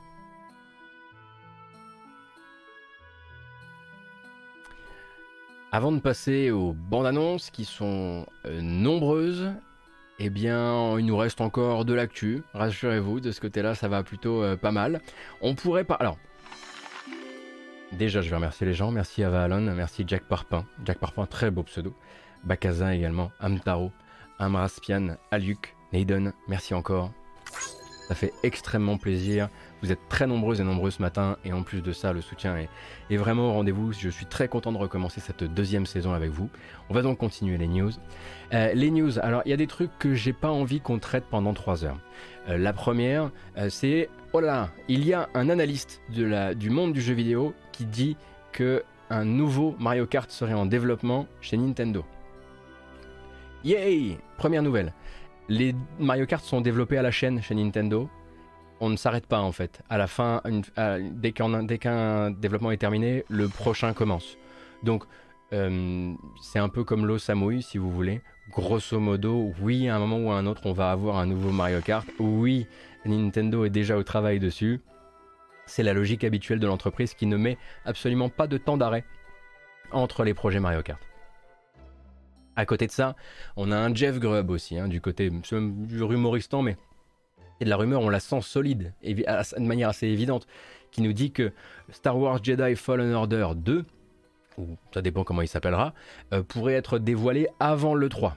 Alors voilà, on Respawn Entertainment, on a bien compris qu'il travaillait sur un nouveau Star Wars, solo encore une fois, en tout cas on l'espère. Et grosso modo, Grubb avait euh, l'information un peu avant tout le monde que 2022, en tout cas début 2022, serait un moment important pour Star Wars Jedi. Je rappelle effectivement que c'est Star Wars Jedi double point Fallen Order. Donc soit il l'appelle Fallen Order 2, soit ce sera Star Wars Jedi autre chose, comme Rising Order par exemple, comme le propose le To-Speak sur le chat. Ça me semble assez, euh, assez logique. En espérant un éditeur de personnages, ah moi j'aime beaucoup Kyle Kestis, Kisdra. Je, dois avouer que je fais partie des, des, euh, des, conquis par Cal Castis finalement.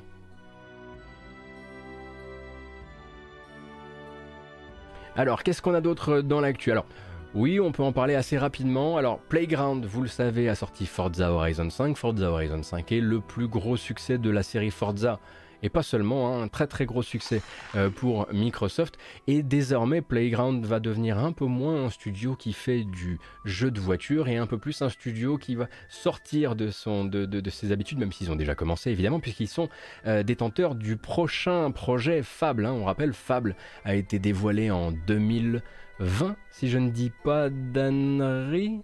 Oui, je crois, par Microsoft, avec une euh, cinématique, et donc un reboot, reboot qui est donc confié, je le disais, à Playground. Euh, et euh, c'est une information qui est d'abord tombée par Windows Central. Donc Windows Central a obtenu l'information selon laquelle le cofondateur de, Playground, pardon, qui s'appelle Gavin Rayburn, eh bien s'en allait, décider de partir après avoir bah, conduit son studio à quand même une certaine forme de, très très grand succès. Alors Gavin Rayburn, faut bien comprendre que c'est du vieux la vieille du jeu, du vidéo britannique, euh, dans la mesure où en fait il faisait partie des premiers codeurs embauchés par Codemasters au milieu des années 80. Il a passé 24 ans chez Codemasters avant de fonder Playground en 2010, un truc comme ça. Euh, et avant ça, donc chez Codemasters, il était passé de codeur à directeur des séries Dirt, Grid et F1. On comprend que le jeu de bagnole est peut-être un peu central dans la vie de Gavin Rayburn. Donc ensuite, ils, il cofondent Playground, ils font les 5 jeux Forza Horizon que l'on connaît, et lui décide de tirer sa révérence sans évidemment rattacher directement ça au fait que Playground demain fera du Fable et plus du Forza, mais en tout cas euh, décide de le quitter, et puis c'est son numéro 2 qui reprend les commandes euh, tout simplement. Euh, et bah pour ce, qui, est de Fable, on n'a pas trop de nouvelles. Hein. Ça fait partie de ces projets dévoilés probablement trop tôt euh, par Microsoft et qui ne sont pas réapparus depuis. Il y a plus de chances, à mon avis, dans les temps à venir de voir la communication de Hellblade 2 s'accélérer que celle de Fable. Euh, alors attention, ça ne veut pas dire que Playground arrête Forza, mais ça veut dire que pendant un certain temps, la force principale de travail chez Playground, ça va être sur Fable. évidemment qu'un Forza, un nouveau Forza est probablement déjà, Forza Horizon est probablement déjà en, pré-production, puisqu'en plus ils ont deux antennes. Mais pendant un certain temps, on peut s'attendre, pendant que ça sera la, pré, la pré-prod de Forza Horizon 6, appelons-le comme ça, parce que bon, on n'est pas à une surprise près, euh, que voilà, une grande partie de la force de travail pure soit dirigée sur Fable.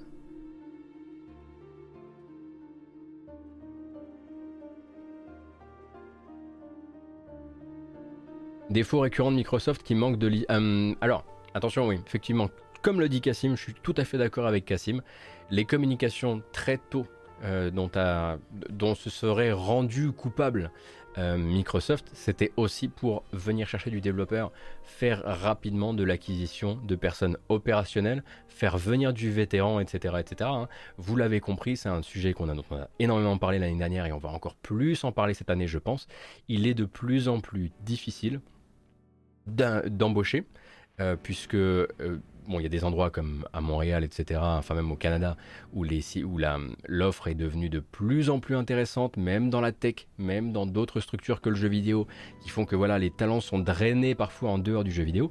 Mais en plus de ça, c'est très difficile quand vous avez un projet sur le feu d'accéder rapidement à une quantité de développeurs parce que beaucoup sont déjà dans des, équipes très verrouillées, beaucoup sont déjà euh, engagés dans des, dans des projets qui euh, durait 2 ou 3 ans il y a 10 euh, ou 15 ans, mais qui durent maintenant 5 ou 6 ans, euh, qui veulent shipper un jeu, donc qui ne veulent pas aller de studio en studio comme ça sans sortir de jeu. Donc c'est vrai qu'il faut avoir des produits d'appel, et c'est ce que fait Microsoft aussi dans ces cas-là, c'est créer des trucs qui donnent envie, comme Ubisoft, créer un truc qui donne envie quand ils disent oui c'est vrai, on est en train de travailler sur un nouveau Splinter Cell par exemple.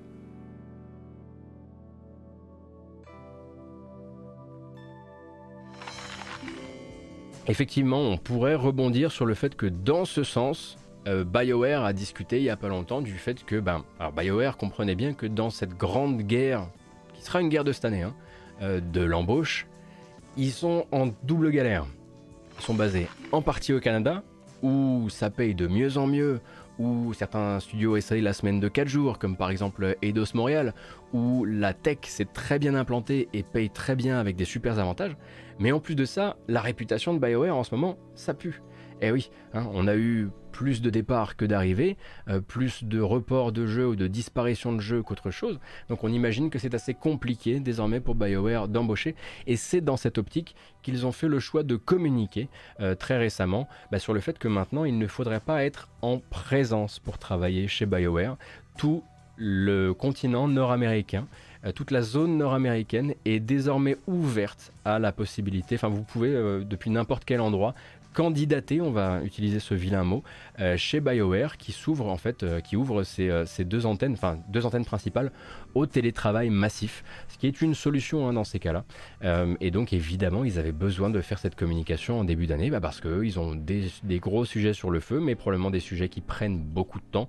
On rappelle, si vous n'aviez pas suivi les épisodes précédents, BioWare c'est d'abord le nouveau Dragon Age et ensuite seulement hein, le nouveau Mass Effect, sachant que le nouveau Dragon Age prend son temps aussi. Donc euh, à chaque fois que vous verrez une petite image euh, promotionnelle de Mass Effect durant le N7 Day, n'oubliez pas que c'est un jeu qui sortira probablement dans 6 ans. À vue de pied, comme ça.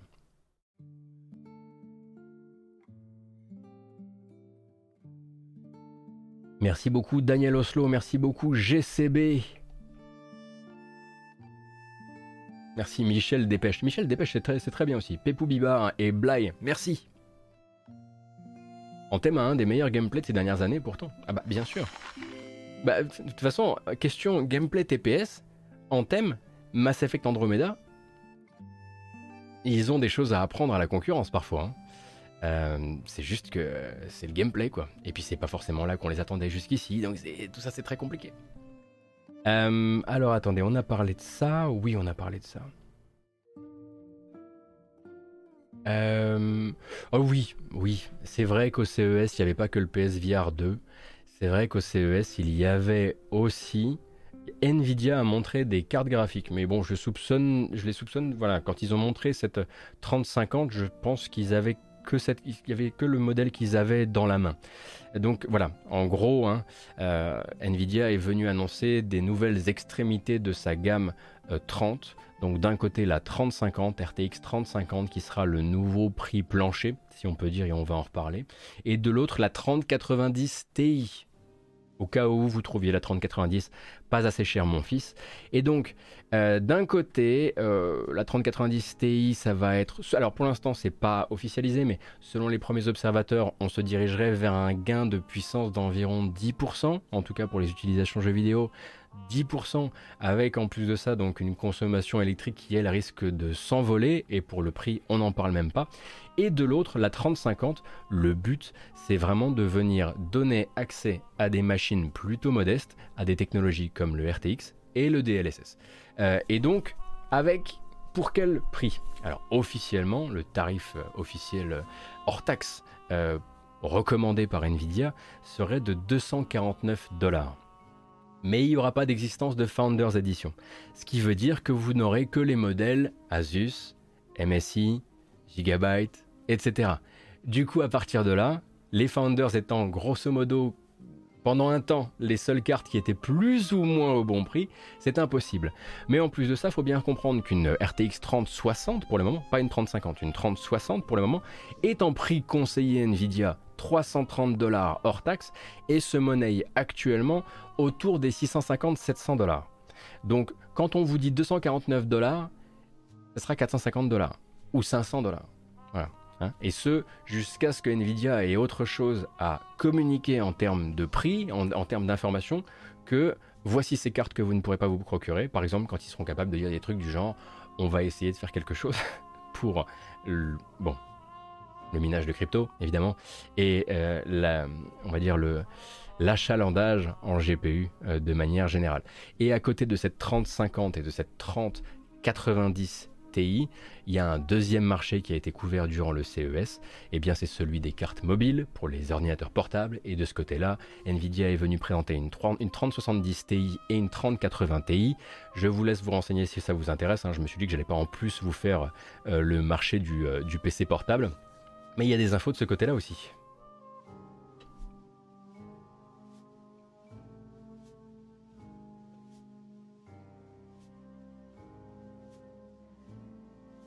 Et plus je vois la difficulté qu'on a toutes et tous à se procurer des cartes graphiques, plus je tiens à remercier encore ce viewer de l'ombre qui a bien voulu me céder sa 3080 à prix coûtant. Euh, au milieu d'un business complètement délirant. Alors à toi, héros de l'ombre, merci encore. Euh, puisque tu aurais pu te faire une sacrée marge et tu as décidé de ne pas jouer dans cette cour-là. Et, euh, ben moi, ça m'a bien bien aidé pour le boulot l'année dernière. Attention avec achalandage, c'est pas lié au matos mais au client. Oh là là, si... Alors, boule à poids. Déjà bonjour boule à poids. Merci beaucoup. Euh, et j'aimerais bien que tu restes désormais. Si tu pouvais me rattraper à chaque fois que je dis une connerie, ça m'aiderait énormément.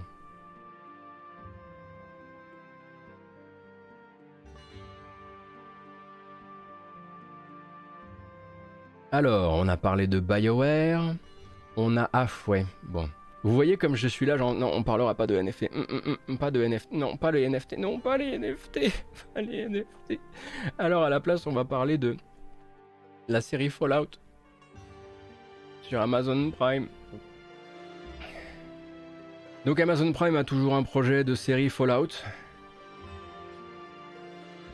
Euh, il voulait juste euh, vous dire euh, que c'est toujours en projet.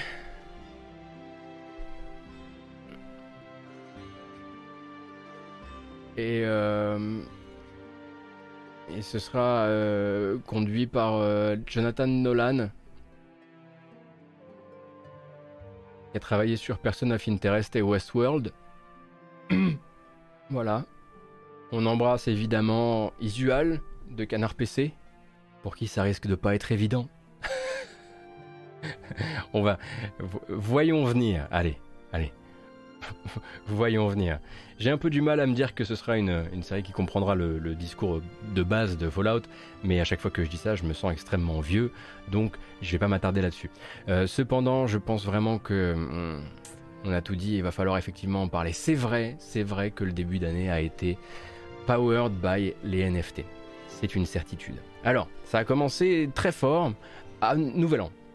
Donc euh, on avait la peau du ventre bien tendue comme ça. Et, c'est là que le président directeur général de Square Enix s'est dit alors euh, là, la presse regarde pas, les joueurs non plus, tout le monde est trop fatigué. Euh, alors c'est là que je vais publier ma lettre aux investisseurs sur le site, sur un site dédié donc hein, à toute personne ayant des actions au sein de Square Enix.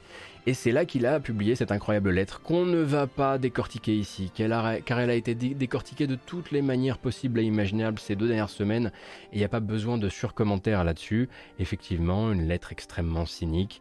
Euh, bah, en même temps, c'est une lettre pour les investisseurs, on va pas non plus leur demander, voilà, euh, on va pas on va pas lui demander euh, au, PDG de, Square Enix à ce moment-là de dérouler sa grande passion pour les jeux vidéo, mais il y est question de métavers, beaucoup de NFT, il y est question de, euh, il y est question de play to earn, de, de, trouver de nouvelles manières de donner du sens aux jeux vidéo, parce que quelque part jouer pour le fun, oui, c'est une, oui, une partie des gens jouent pour le fun, mais, mais c'est pas le cas de tout le monde. Bref, une lettre que je vous recommande de lire si vous voulez vous sensibiliser à toutes les choses qu'on va, euh, va traverser ensemble durant cette année 2022, euh, mais que j'aimerais aussi remettre en contexte. On est chez Square Enix. Et en ceci, Square Enix n'est pas en train de dire avec cette lettre à ses investisseurs, à mon sens, que vous allez avoir des NFT plein votre FF16, que vous allez avoir des NFT même dans votre Avengers 2, chose qui n'arrivera jamais évidemment pour moi, ce qu'ils sont en train de dire à ce moment-là, c'est il y a déjà des gens qui envisagent le jeu vidéo comme du travail, comme du remplissage de jauge, comme du grind, et ce sont nos clients gacha. Et en ceci, on ne voit pas pourquoi on n'irait pas mettre des NFT dans les gachas, puisqu'une partie des gens sont déjà des petits mineurs en puissance, avec leurs petites pioches comme ça, et espèrent, voilà, obtenir euh, des trucs, euh, voilà, des, des, des, récompenses de statut, hein, euh, voilà, des récompenses certes numériques, mais qui, qui, reflètent leur statut. Donc je me fais pas trop d'inquiétude dans la, dans comment dire, je pense pas que Square Enix ait vraiment envie d'en mettre partout. Mais ce qui est certain, c'est que les territoires qui puaient vont puer un peu plus. Et ce qui est certain, c'est que le PDG de Square Enix a vraiment, vraiment très mal joué son coup quand il a cru qu'on n'allait pas lire sa lettre parce qu'on était trop occupé à cuver de la veille euh, et que la presse n'allait pas s'en emparer. Puisque effectivement le backlash a été, on l'a quand même ressenti. En parlant de backlash d'ailleurs, hein, Sega euh, qui a des plans aussi euh, vis-à-vis de l'intégration de NFT dans ses jeux, sans savoir exactement sous quelle forme, ils avaient dit en 2021 qu'ils avaient envie d'expérimenter. Ces derniers jours, ils sont plus, non pas en train de dire qu'ils font machine arrière, mais ils sont plus en train de parler du fait qu'ils observent, à leur grande stupeur évidemment, la levée de bouclier d'une très grande partie euh, de la communauté des joueurs et des membres de la presse, notamment en Occident, euh, et que ça les inquiète de se lancer dans ce genre de business. Si c'était perçu, et là je vais citer quasiment, hein, enfin de manière... Euh, je ne suis pas verbatim, mais euh, ça les embêterait que ce soit simplement perçu comme un moyen de faire de l'argent. Si ça ne devait être perçu que comme un moyen de faire de l'argent, ils préféreraient ne pas le faire. En gros, c'est plutôt un Sega qui est en train de vous dire on est conscient que pour l'instant, on n'a pas réussi à bien donner du sens à tout ça parce qu'on n'a pas encore bien compris le sens qu'on pourrait donner à tout ça, mais on va revenir avec du sens et vous allez changer d'avis. On verra. Ça fait euh, déjà euh, un an qu'on attend que les gens donnent du sens euh, à l'arrivée des NFT dans le jeu vidéo, mais on n'est jamais, on on jamais à l'abri d'une surprise. Sachant que on va en entendre parler dans tous les sens. Hein. GameStop voit les NFT comme une manière de sortir du rouge. Je vous laisse vous renseigner sur le sujet parce que j'ai vraiment pas envie de m'y étendre. Et puis à côté de ça, on a Konami hein, qui, voulant célébrer les 35 ans de Castlevania, eh bien, c'est dit, je vous montre même pas le site euh, promotionnel du truc parce que ça me fout l'angoisse.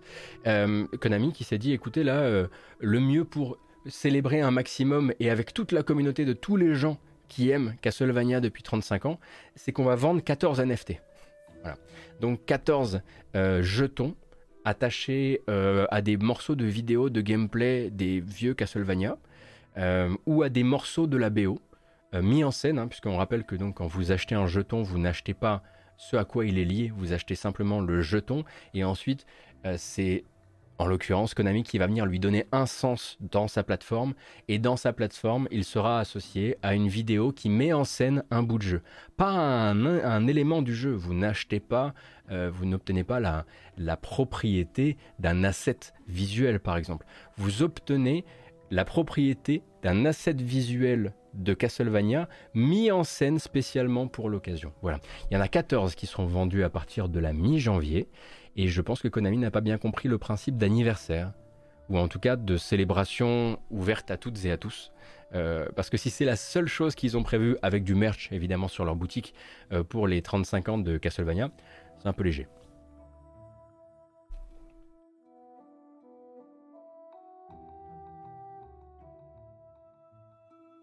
Que ça vous dirait des NFT, des assets de la chaîne Twitch de Gotos? Ah, copain, tu, tu as, la, tu as la, propriété, je crois, hein, sur, euh, en tout cas sur les sources. Si tu décidais de vendre des NFT, des PSD euh, et des fichiers After Effects utilisés pour créer ce nouvel habillage, je vous encourage du coup, hein, puisque copain, copain, du web est sur le chat, à le féliciter pour ce qu'il a réalisé sur ma chaîne, j'en suis extrêmement satisfait. Euh, eh bien, tu serais en capacité de le faire, puisque j'ai pas acheté les PSD, ni les fichiers à eux. Yes. Oh que oui.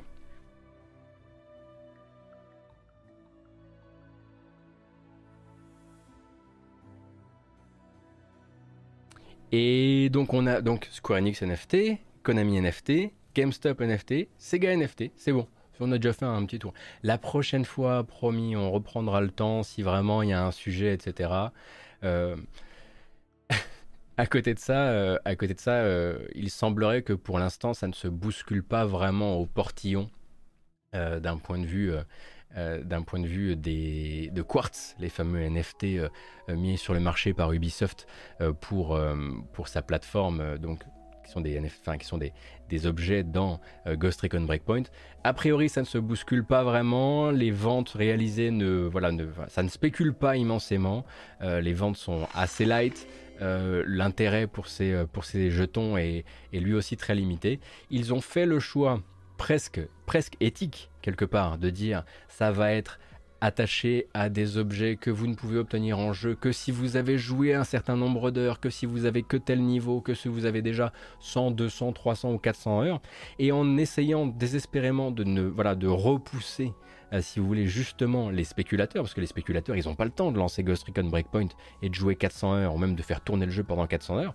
Bah, du coup, en, repoussant ces gens-là, eh bien, euh, il n'y a plus personne qui était a priori, intéressé euh, par, par leur quartz, et pour l'instant, bah, ça ne se vend pas. Les transactions sont très rares. Alors, je dis pas éthique, mais ce que je veux dire, c'est que Ubisoft a essayé un maximum de repousser certaines des critiques régulières. En gros, on prendra pas de com dessus. On ne, ne favorise pas donc euh, la, spéculation et on va pas prendre de com dessus. Et puis Tezos, donc là une blockchain beaucoup moins énergivore. Et puis à chaque fois, voilà, ils se sont fait une espèce de bulle autour d'eux, une espèce de safe space comme ça, histoire de dire, hé, on va essayer, mais on va essayer de, sans forcément aller chercher tous les tarés. Et le truc, c'est que, ben, en fermant la porte aux, tarés, ben, il y avait personne d'autre.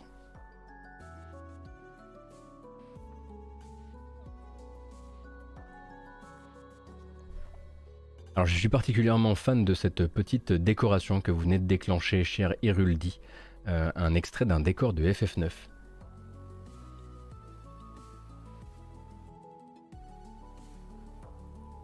Quand on achète un NFT, est-ce qu'on a accès à l'asset au bout ou pas? Tu achètes une URL qui pointe vers l'asset. T'as fait, t'as fait. Ah copain, je suis content que tu valides cette, euh, cette déco. C'est la petite déco bricole. Eh ben c'est bon, c'est terminé. On va pouvoir regarder des bandes annonces. Enfin, enfin, enfin. C'est l'heure donc du journal des sorties et donc des sorties de cette semaine avant toute chose. Semaine assez courte. Euh, assez light en sortie, on a de la chance. Si vous voulez là rattraper les jeux de 2021, c'est le moment. Hein. C'est le moment parce que on n'est pas encore en train de comment dire de, se noyer, pardon, je perds un peu mon souffle, euh, et euh, se noyer, perdre son souffle, vous l'avez? Euh, Et puis c'est pas février quoi, parce que février ça va être n'importe quoi, donc il faut en profiter, d'accord, vous vouliez la bamboche, d'accord, d'accord, j'ai compris, j'ai compris, j'ai compris. J'ai essayé, non, j'ai essayé de gruger, j'ai essayé de gruger, j'ai essayé de gruger, vous êtes 1782, c'est probablement un des chiffres les plus hallucinants auquel, que duquel vous m'ayez gratifié depuis qu'on a commencé la matinale. Ça me fait extrêmement plaisir. J'ai l'impression que ça valide le fait qu'il était temps de recommencer. Merci Slapir, merci Silver, merci Détective Pacha, merci Crazy Warthog encore, merci pour les follow également. Et. Et. Let's go!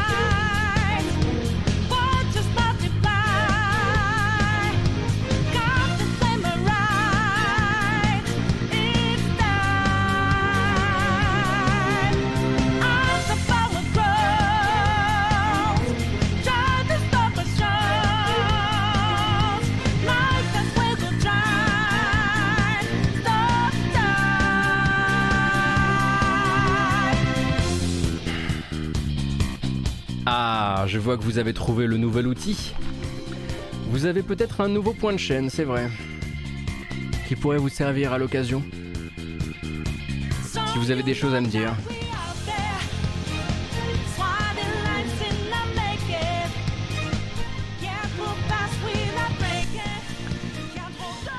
Merci beaucoup encore une fois d'être si nombreuses et nombreux présents ce matin. C'est la bamboche. La bamboche, qu'est-ce que c'est si c'est votre première? C'est très simple. À un moment, il faut prendre une douche mentale.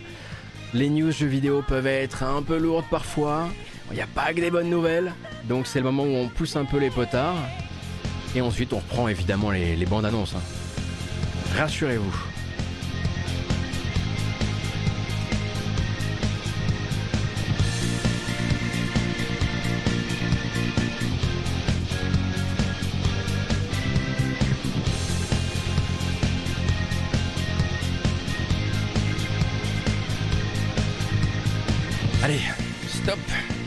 En revanche, on fait plus la fête. La bamboche, c'est terminé. Chers copains, j'ai l'impression que la bamboche, comme les téléphones dans Jurassic Park, marche.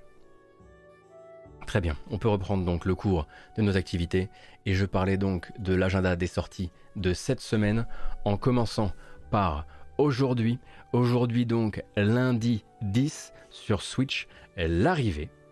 Oui, c'est bien sûr que c'est Copain du Web qui a créé la bamboche. Vous croyez quoi? Évidemment. Évidemment. L'arrivée donc sur Switch. Bon. Deux minutes de plaisir. Mais pour qui? Pour les nonogrammos. Eh oui.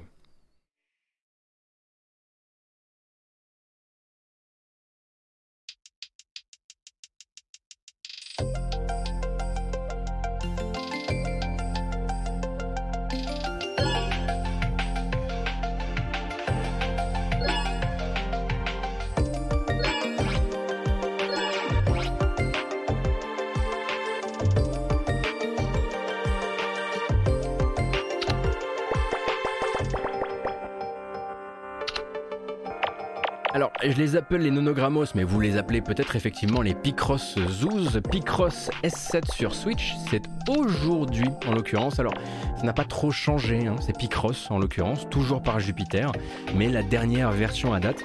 Alors, je ne sais pas combien ça va coûter cette petite douceur, mais ça arrive aujourd'hui même.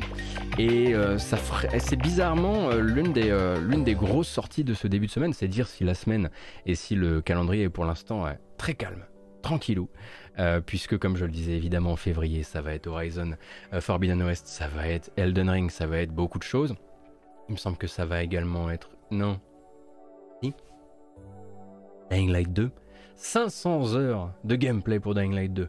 On en rêve d'avance.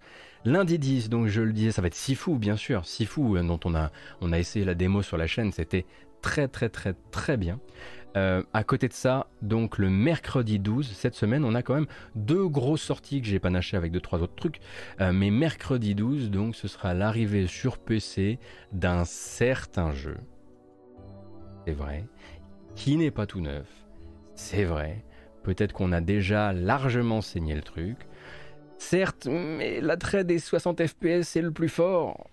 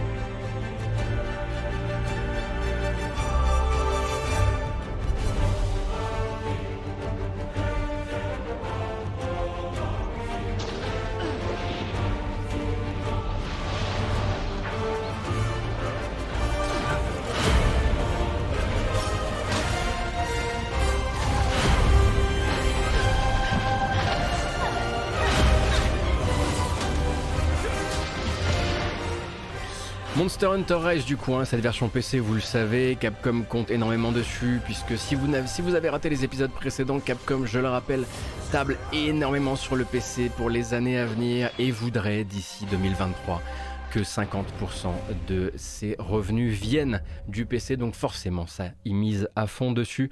Euh, sur quoi ils n'ont pas misé en revanche, euh, c'est sur l'arrivée, euh, le retour peut-être d'anciens joueurs, puisque ils nous avaient grosso modo consulter hein, via une, un petit formulaire.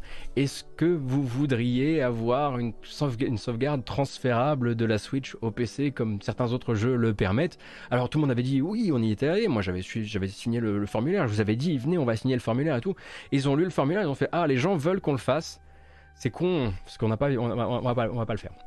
On va pas le faire. du coup, il y aura pas de cross save et non pas de cross progression. Donc sachez simplement que si vous prenez le jeu sur PC euh, mercredi, bah vous, vous, pourrez repartir de zéro et puis, et puis c'est tout. Euh, probablement que voilà tout ça, tout ce que ça, la mise en place de tout ceci, les éventuels problèmes à prévoir quand c'est pas votre spécialité. Peut-être qu'ils n'avaient pas envie de se frapper tout ça, donc ils ont fait ce choix peut-être un peu funeste, c'est vrai. Et j'en profite pour rebondir et euh, vous, vous effectivement donner raison sur un truc. Picross S7, c'est une erreur de ma part. Il est déjà sorti sur Switch. Il est sorti le 27 décembre. La sortie Switch aujourd'hui, c'est en Amérique du Nord. C'est ma faute. Donc il est sorti en décembre au Japon et en Europe, mais c'est seulement aux États-Unis qu'il sort aujourd'hui. Je suis désolé pour cette erreur factuelle, mais que serait une matinale? Sans son erreur factuelle évidemment. Euh, on peut continuer. Alors celui-ci, pareil, hein, ça c'est du très très, euh, gaming. Euh, tout à fait neuf et complètement innovant, puisqu'on parle là d'un shooter sorti sur 360 en 2011 qui ben, va quand même réaliser sa mue sur, sur Switch pour 27 euros, une bagatelle. Donc jeudi 13 sur Switch et bientôt sur PS4, mais pour l'instant sur Switch. Escatos.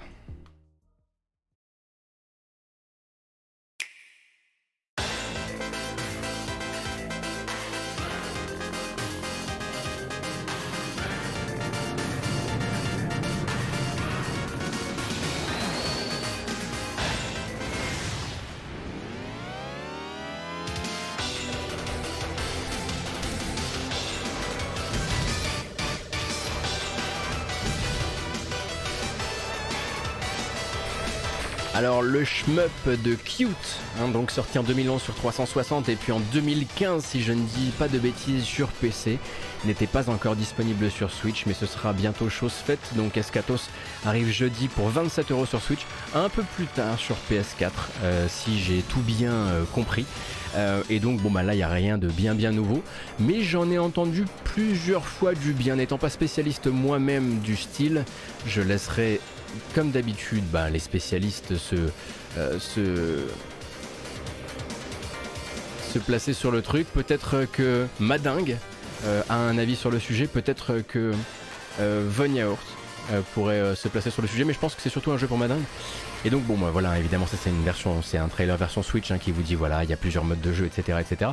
Mais le jeudi 13 ce sera aussi la sortie en accès anticipé sur PC mais aussi sur Xbox via le game preview de The Anacrosis. The Anacrosis on en parlait tout à l'heure justement euh, quand on parlait des sorties du Game Pass et donc ça nous donne ceci.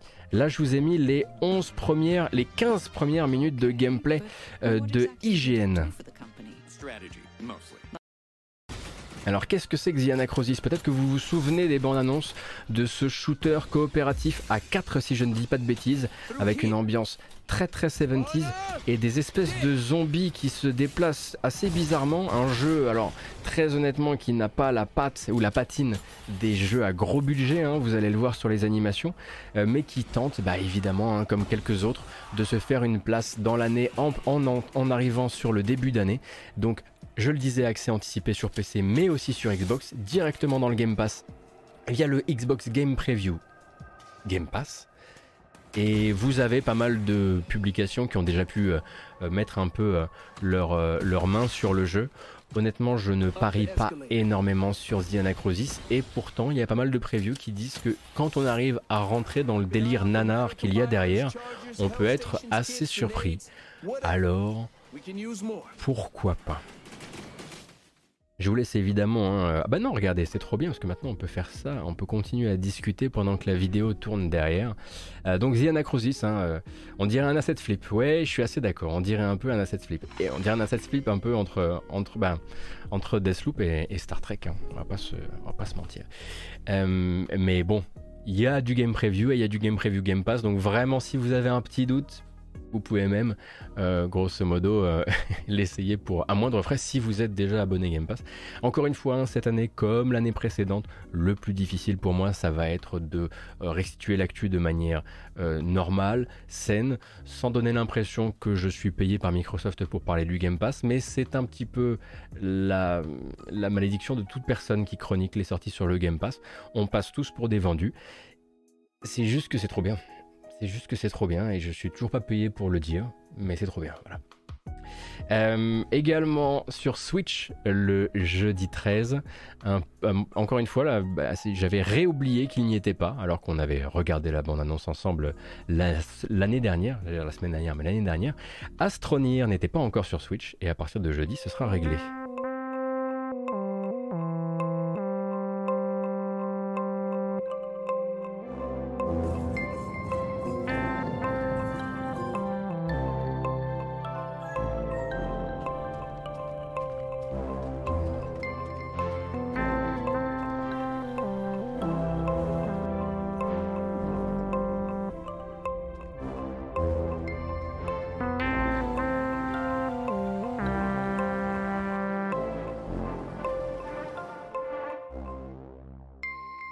Astronir n'a pas trop changé, hein, grosso modo, de, forme pendant tout ce temps.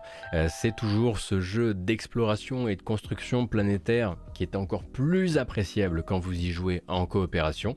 Je pensais qu'il était sorti sur Switch et c'était pas le cas jusqu'ici. Donc Systemera Softworks le sort jeudi euh, sur Switch et vendredi. Vendredi, ce sera déjà le très très très gros morceau Tonton Kratos. Euh, bah ça, ça avait été annoncé, hein. il n'y a rien de bien nouveau à ça, mais c'est comme ça que se passe euh, l'agenda des sorties de la semaine. Vendredi, vous risquez beaucoup d'entendre parler d'analyses techniques à propos de God of War sur PC.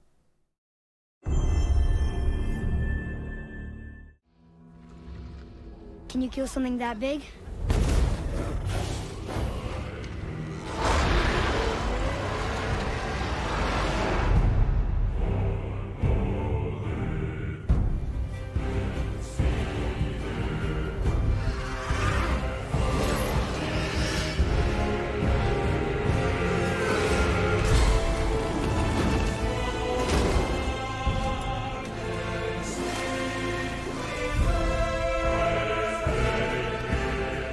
Évidemment, j'en vois déjà qui se moquent. Oui, c'est vrai, Gotos n'a jamais fini God of War et c'est vrai qu'il a jamais vraiment accroché. Est-ce que la version PC va permettre de briser l'anathème? Je l'espère, hein, très honnêtement, j'espère que ce sera l'occasion de me dire waouh, ça y est, maintenant je comprends tout, même si pour l'instant euh, j'avais jamais pris le temps d'y aller. À un moment ou à un autre, il va falloir que je choisisse mon camp. Il va falloir qu'il faut que j'aime Horizon et il faut que j'aime God of War. Sinon, manifestement, je ne suis pas un bon gamer. Euh, donc j'essaierai évidemment de m'y remettre et puis je croise les doigts. Je rappelle donc que ce God of War permettra effectivement de, de bénéficier des dernières technologies Nvidia sur PC avec une sortie, je le disais, vendredi 14. Et puis on verra un petit peu euh, ce qu'en diront bah, les observateurs, ce qu'en diront notamment les Digital Foundry, qui ne manquera pas de nous raconter un petit peu ce que ça vaut, euh, à quel point le portage est bon, etc., etc. Rappelle donc que le portage a été réalisé, si je ne dis pas de bêtises, par la société... Euh, j'allais dire Iron Galaxy, mais c'est pas eux. Ceux qui avaient réalisé. Ah, ah c'est quelque chose avec Iron Tower Non, c'est pas Iron Tower non plus. Iron Tower, ils font des RPG. Oh, bordel. En tout cas, c'est des cadors. J'ai oublié les bases, mais en tout cas, en termes de portage, c'est vraiment pas les derniers. Donc ça, c'est pour euh, les sorties de la semaine. Comme vous pouvez le voir, on est euh, relativement euh, tranquille. Euh, et on ne devrait pas avoir trop à souffrir du nombre de sorties pour l'instant. Il faut profiter de ce temps-là pour jouer à ce à quoi on veut jouer, même limite rattraper des jeux, faites comme moi, faites comme j'ai pu le faire pendant les fêtes, rattraper FF14. Ça ne commence à être bien qu'à partir de 70 heures. Qu'est-ce que c'est 70 heures dans, la vie d'un homme pour finir par aller taper des dragons avec Estinien? Ah, bah Voilà, voilà. À un moment, faut prendre sa vie en main. Ne faites pas ce que j'ai fait. Ne faites surtout pas ce que j'ai fait. C'est la pire erreur que j'ai jamais faite. Ils sont ils m'ont bassiné pendant un an sur cette chaîne. Un an. Les Cassim, les Guichman, les Brice. Hein et, maintenant, je ne suis, je ne suis, j'ai attrapé le Covid, quoi. voilà, c'est la faiblesse, oui, comme je, suis tombé. Donc non, jouer à autre chose, jouer à Solar H, euh, euh, éventuellement à, à Loupiro, euh, à... Je sais pas. Death Door. Inscription, Achikori, un Nobody Saves the World bientôt, effectivement on va en parler. Et on va continuer maintenant avec les bonnes annonces du reste, hein, parce qu'il y a beaucoup beaucoup d'autres annonces de dates et euh, de euh, trailers qui ont été réalisés. Euh, donc très bientôt, alors c'est l'affaire de quoi? C'est une affaire de jour, un Blade... Vérifiez ça, attendez une seconde. On aura des nouvelles de Blade Assault. Alors Blade Assault, donc euh, qui est sorti le 7 juin 2021 en accès anticipé sur Steam, euh, mais qui sort là dans quelques jours. Je vous mets la bande annonce et on en reparle juste après. Pour rappel, c'est édité par NeoWiz et c'est développé par un studio sud-coréen qui s'appelle la Team Sun Eat et c'est donc entre le beat'em up et le shoot'em up. Et je le disais donc sorti d'accès anticipé.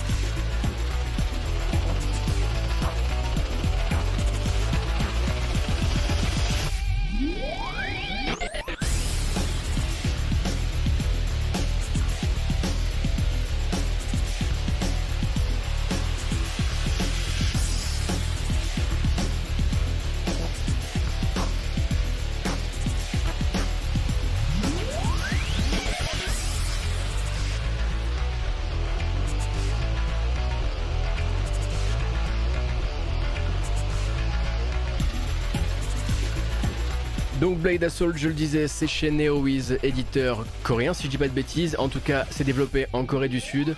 Ça très très bonne presse hein, sur euh, Steam pour le moment, mais un petit peu comme euh, euh, Skull également, qui avait très bonne presse et qui avait cette philosophie effectivement de beat'em up coréen, ça ne m'avait pas forcément plu, donc j'ai un peu peur de celui-ci, je dois dire, mais donc sorti d'accès anticipé, sorti en 1.0 le 17 janvier prochain, vous pourrez vous faire votre avis. je ne sais pas si le jeu a des velléités de Game Pass un jour, mais pour l'instant ce n'est pas le cas. Et vous avez déjà vu les petites jauges à remplir qui nous rappellent effectivement la philosophie de gameplay. Et un autre qui arrive pas bien loin derrière, le 18 janvier en l'occurrence. Très très bonne nouvelle parce que plus ça va, et plus je l'aime, surtout depuis que j'y ai joué, parce que je trouve qu'en jeu il est vachement mieux qu'en trailer. Le nouveau Drinkbox Studio Nobody Saves the World, qui depuis les airs, quand on va regarder la bande-annonce, va vous faire penser qu'il est un roguelite. Ce n'est pas un roguelite, c'est un jeu d'aventure, un dungeon crawler, un action RPG, mais pas un roguelite.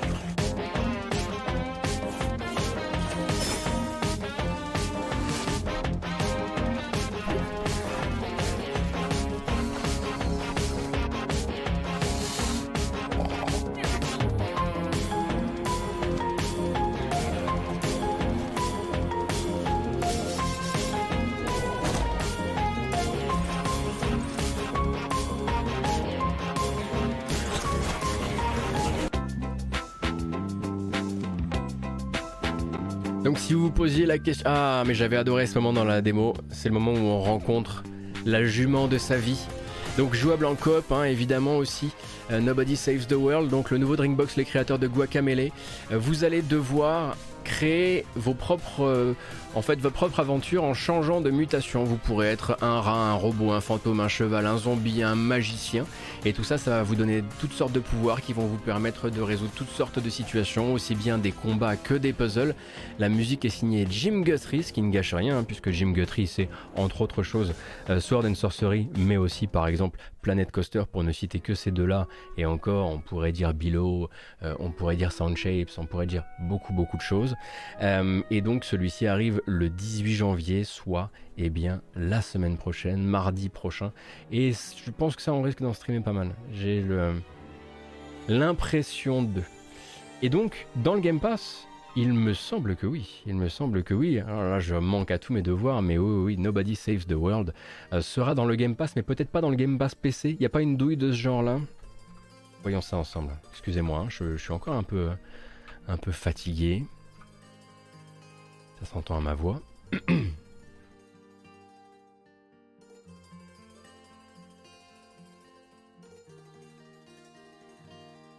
Oui, a priori, ce sera dans le Xbox Game Pass.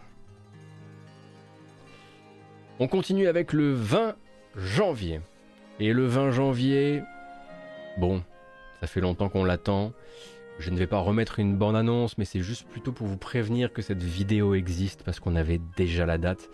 Euh, eh bien, Dotemu a daté désormais voilà, la sortie de Windjammers 2, mais a surtout sorti un 27 minutes de documentaire sur la création de Windjammers 2. Je vous mets juste un petit extrait histoire de voilà, les gens qui parlent un peu de leur processus créatif. Euh, mais derrière, je vous enjoins, si ça vous intéresse, à vous pencher sur cette vidéo réalisée par Alex Pilote, effectivement ressortir euh, euh, le jeu d'origine avec euh, aussi aller chercher les créateurs d'origine. C'est quelque chose, je trouve, qui, est tout nouveau et que Dotemu sont quasiment, les, je pense, les, seuls à faire. We have great relationship with the people working on the original game. Ah, oh, ça va, fais pas l'américain, on te connaît Cyril. Euh, bref, euh, c'était pour simplement voilà, vous attirer votre attention sur l'existence de cette vidéo. Vous allez avoir beaucoup de discussions intéressantes dans, euh, cette, dans cette vidéo qui vont vous parler de la, du processus créatif, artistique réalisé en France comment ils sont retournés chercher les, voilà, le, la fibre, le, le, la philosophie de base. Euh, et, et c'est assez rare en fait de pouvoir avoir, avant même la sortie du jeu, déjà un format documentaire de, ce, de cette qualité-là. Donc je recommande chaudement, mais vraiment encore une fois, hein, Dotemu a toujours la bonne idée, le bon, la bonne manière de, de voir les choses, et, et, ça donne, ça ne peut que créer du lien avec le jeu avant même qu'il soit sorti, quoi. Effectivement, il y a une longue interview des devs japonais du premier, c'est vraiment bien fichu comme le dit Von Yaourt. Alors je vais vous redonner l'adresse de cette vidéo, bougez pas. La voici. Je vous la spam main sur le chat, comme ça vous la perdrez pas de vue. Voilà. Et nous on reste sur le 20 janvier. Le 20 janvier est l'une des premières grosses journées de jeux vidéo. C'est-à-dire qu'il y, a, voilà, plusieurs sorties en même temps et on se retrouve, surtout au niveau des indés, on se retrouve encore emmerdé.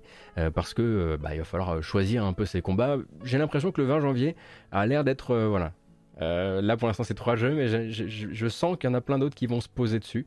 là on va parler d'un studio parisien qui s'appelle Last Boss 88, pardon, et donc qui eux travaillent sur un Danmaku qui s'appelle Chino, Shinorubi ou Shinorubi. Euh, j'ai deux bandes annonces, une de l'histoire grosso modo et une avec que du gameplay où vous pourrez du coup découvrir aussi l'enveloppe sonore du jeu. Euh, et là c'est voilà Danmaku euh, plutôt plutôt pas pour moi. On, on, peut allez on peut se le dire, on peut se le dire pas pour moi.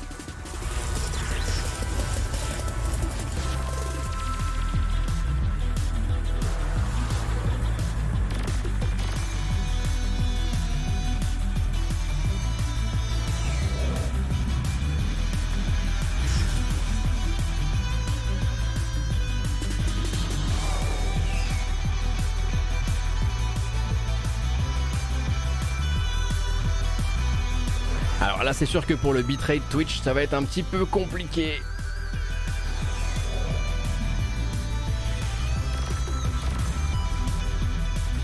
Je me permets de vous mettre la deuxième vidéo qui vous permettra d'apprécier le gameplay.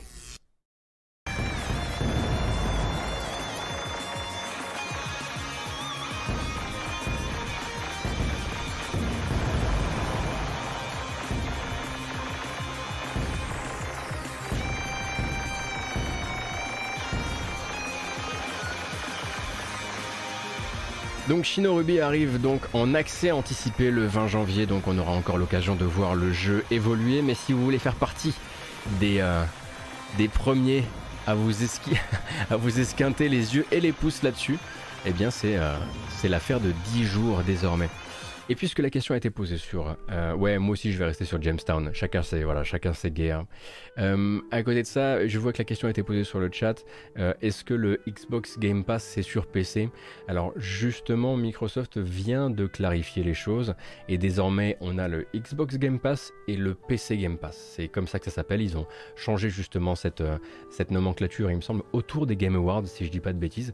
Donc normalement, ça devrait être beaucoup plus simple maintenant si les éditeurs et les développeurs communiquent correctement, euh, de ne pas se planter. Voilà.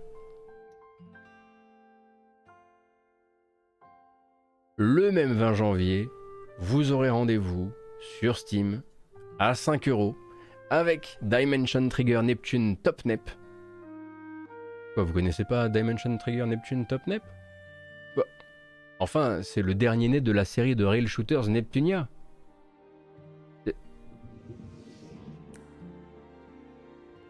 Mais vous, vous jouez qu'à Fortnite ou quoi? C'est fou ça Bon, autant vous le dire, c'est des rail shooters avec des petites dames. Mais on est là pour tout chroniquer.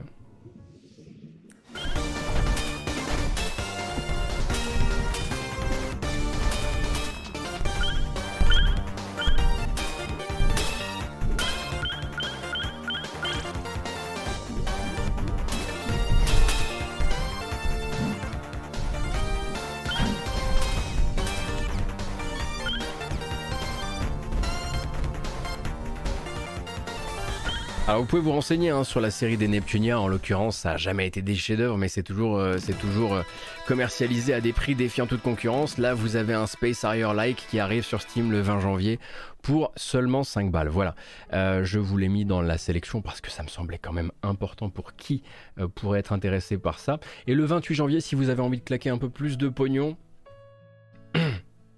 pour évidemment pour la beauté des textures en 4K, il y a une très belle euh, bande-annonce de Pokémon, euh, Légende Arceus Pokémon, pardon, chez nous, qui est sortie, qui va venir vous raconter un petit peu tout ce qui se passe, voilà, tout comment ça va se passer là-bas dedans. Euh, vous vous expliquer un peu le principe de, de, campement, le principe euh, d'esquive, euh, la manière dont on va affaiblir les très très les Pokémon extrêmement forts, etc. Alors la vidéo n'existe pour l'instant que sur la chaîne Nintendo japonaise. Si vous voulez la regarder, je vous mets un petit extrait. C'est juste pour se régaler évidemment de ces beaux paysages.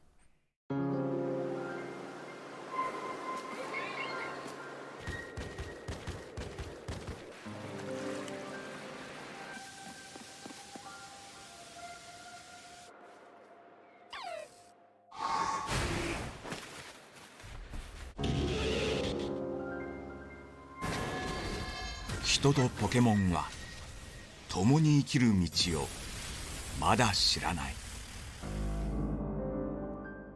Absolument pas, euh, absolument pas le thème de Ocarina of Time. Hein. Tout va bien. C'était le piano de Breath of the Wild, mais avec avec l'intro d'Ocarina of Time. C'était bien, c'était bien. Euh, et donc bah, dans cette vidéo, hein, vous allez un petit peu, comme je le disais, découvrir tous les nouveaux principes, notamment liés bah, au fait que vous allez devoir approcher les Pokémon avec des systèmes aussi, on va dire, d'infiltration, voire d'esquive quand vous vous faites charger par un Pokémon, etc. etc. Vous en avez pour 6 minutes de vidéo en tout et pour tout. Et clairement, je ne vais pas avoir moi le temps de m'y mettre parce que vu que je joue quasiment pas à la série Pokémon, c'est pas moi maintenant qui vais vous dire Ah, mais ça on l'avait pas vu dans telle autre vidéo, etc. Je vous confie euh, la la, comment dire, le, devoir ou l'envie euh, d'aller la regarder, euh, je le rappelle, uniquement sur la chaîne japonaise de Nintendo. Elle n'est pas disponible ni sur la chaîne européenne, ni sur la chaîne américaine, ni sur la chaîne française. Et donc, sorti le 28 janvier, je le rappelle. Euh, et ensuite, bah, on va se téléporter directement. Vous croyez vraiment vous croyez vraiment que j'étais désormais, que j'avais repris mon indépendance? Vous pensiez certainement qu'avec ce nouvel habillage, J'étais désormais une seule personne, décidant seule de la direction éditoriale de cette chaîne. Mais non. Car le 17 février sort King of Fighters 15. Et eh oui. Mais, mais, il y a une lumière au bout du tunnel. Tel Yoshipi, je vous le dis, c'est l'avant-dernière bande-annonce de personnage, le 38e, 38e en l'occurrence. Normalement, après, il n'y en a plus qu'une. Normalement.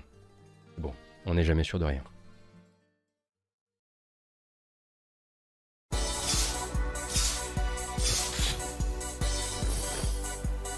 Cooler Diamond.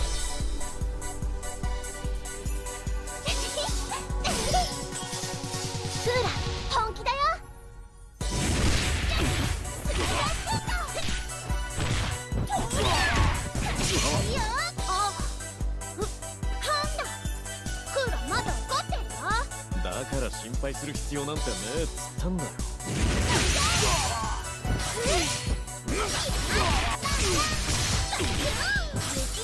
En tout cas, c'est très joli.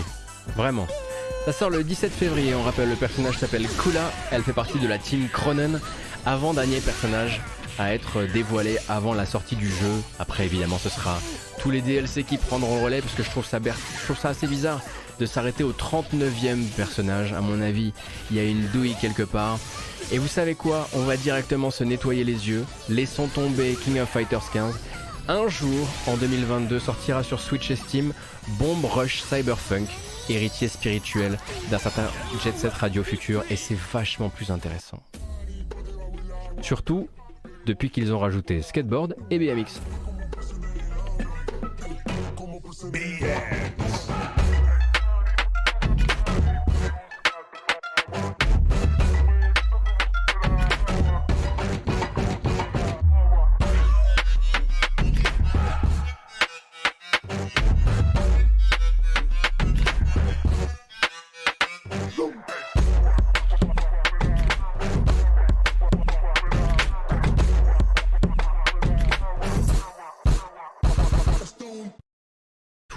Aussi courte, hein, ces bandes annonces de Bomb Rush Cyberpunk.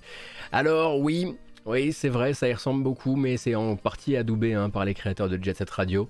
En tout cas, le compositeur sera aux affaires dessus. Et Bomb Rush Cyberpunk, le nouveau jeu donc de la Team Reptile, Team Reptile qu'on avait vu avant ça sur Lethal League et Lethal League Blaze, eh bien, sortira bel et bien cette année. Et là, on est sur les sortira cette année que je voulais placer avant qu'on se, euh, se dise au revoir, sortira également cette année et il y a 25 secondes de bande-annonce qui le confirme, confirme en tout cas qu'il l'annonce, euh, un nouveau Backbone. Eh oui, car les développeurs de Backbone sont prêts pour empiler sur une deuxième aventure tout de suite.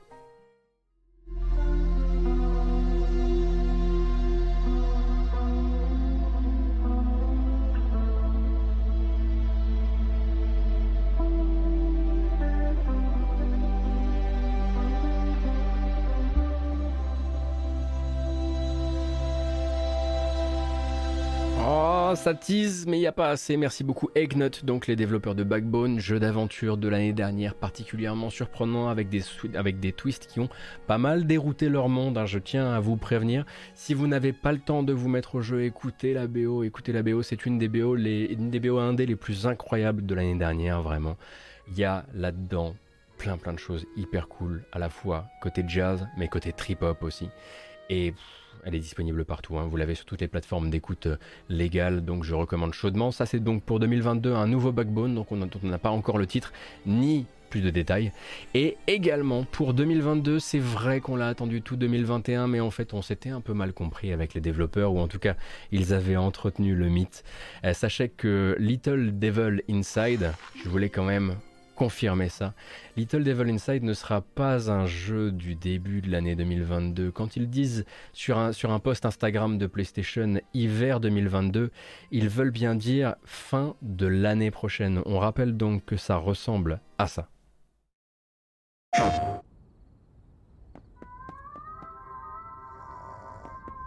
Enfin, pas fin de l'année prochaine, fin de cette année, quoi. Hein.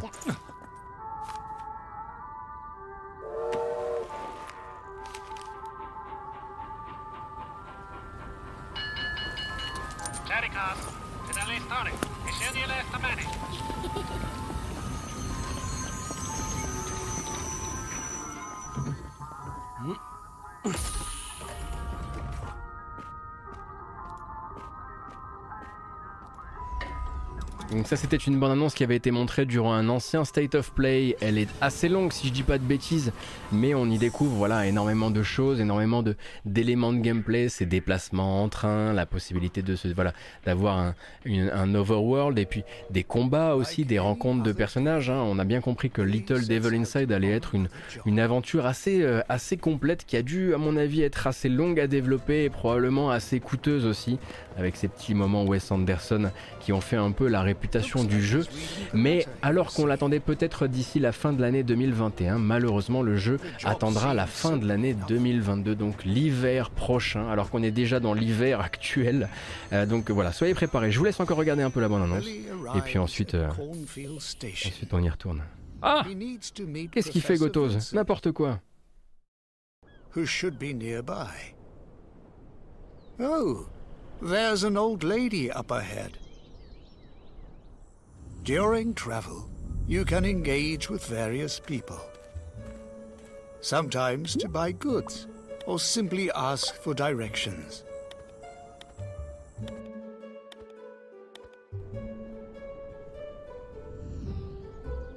On certain occasions, Donc ces petites, ces petites séquences de, de balades là qui étaient très très mignonnes, mais mais mais mais, mais aussi aussi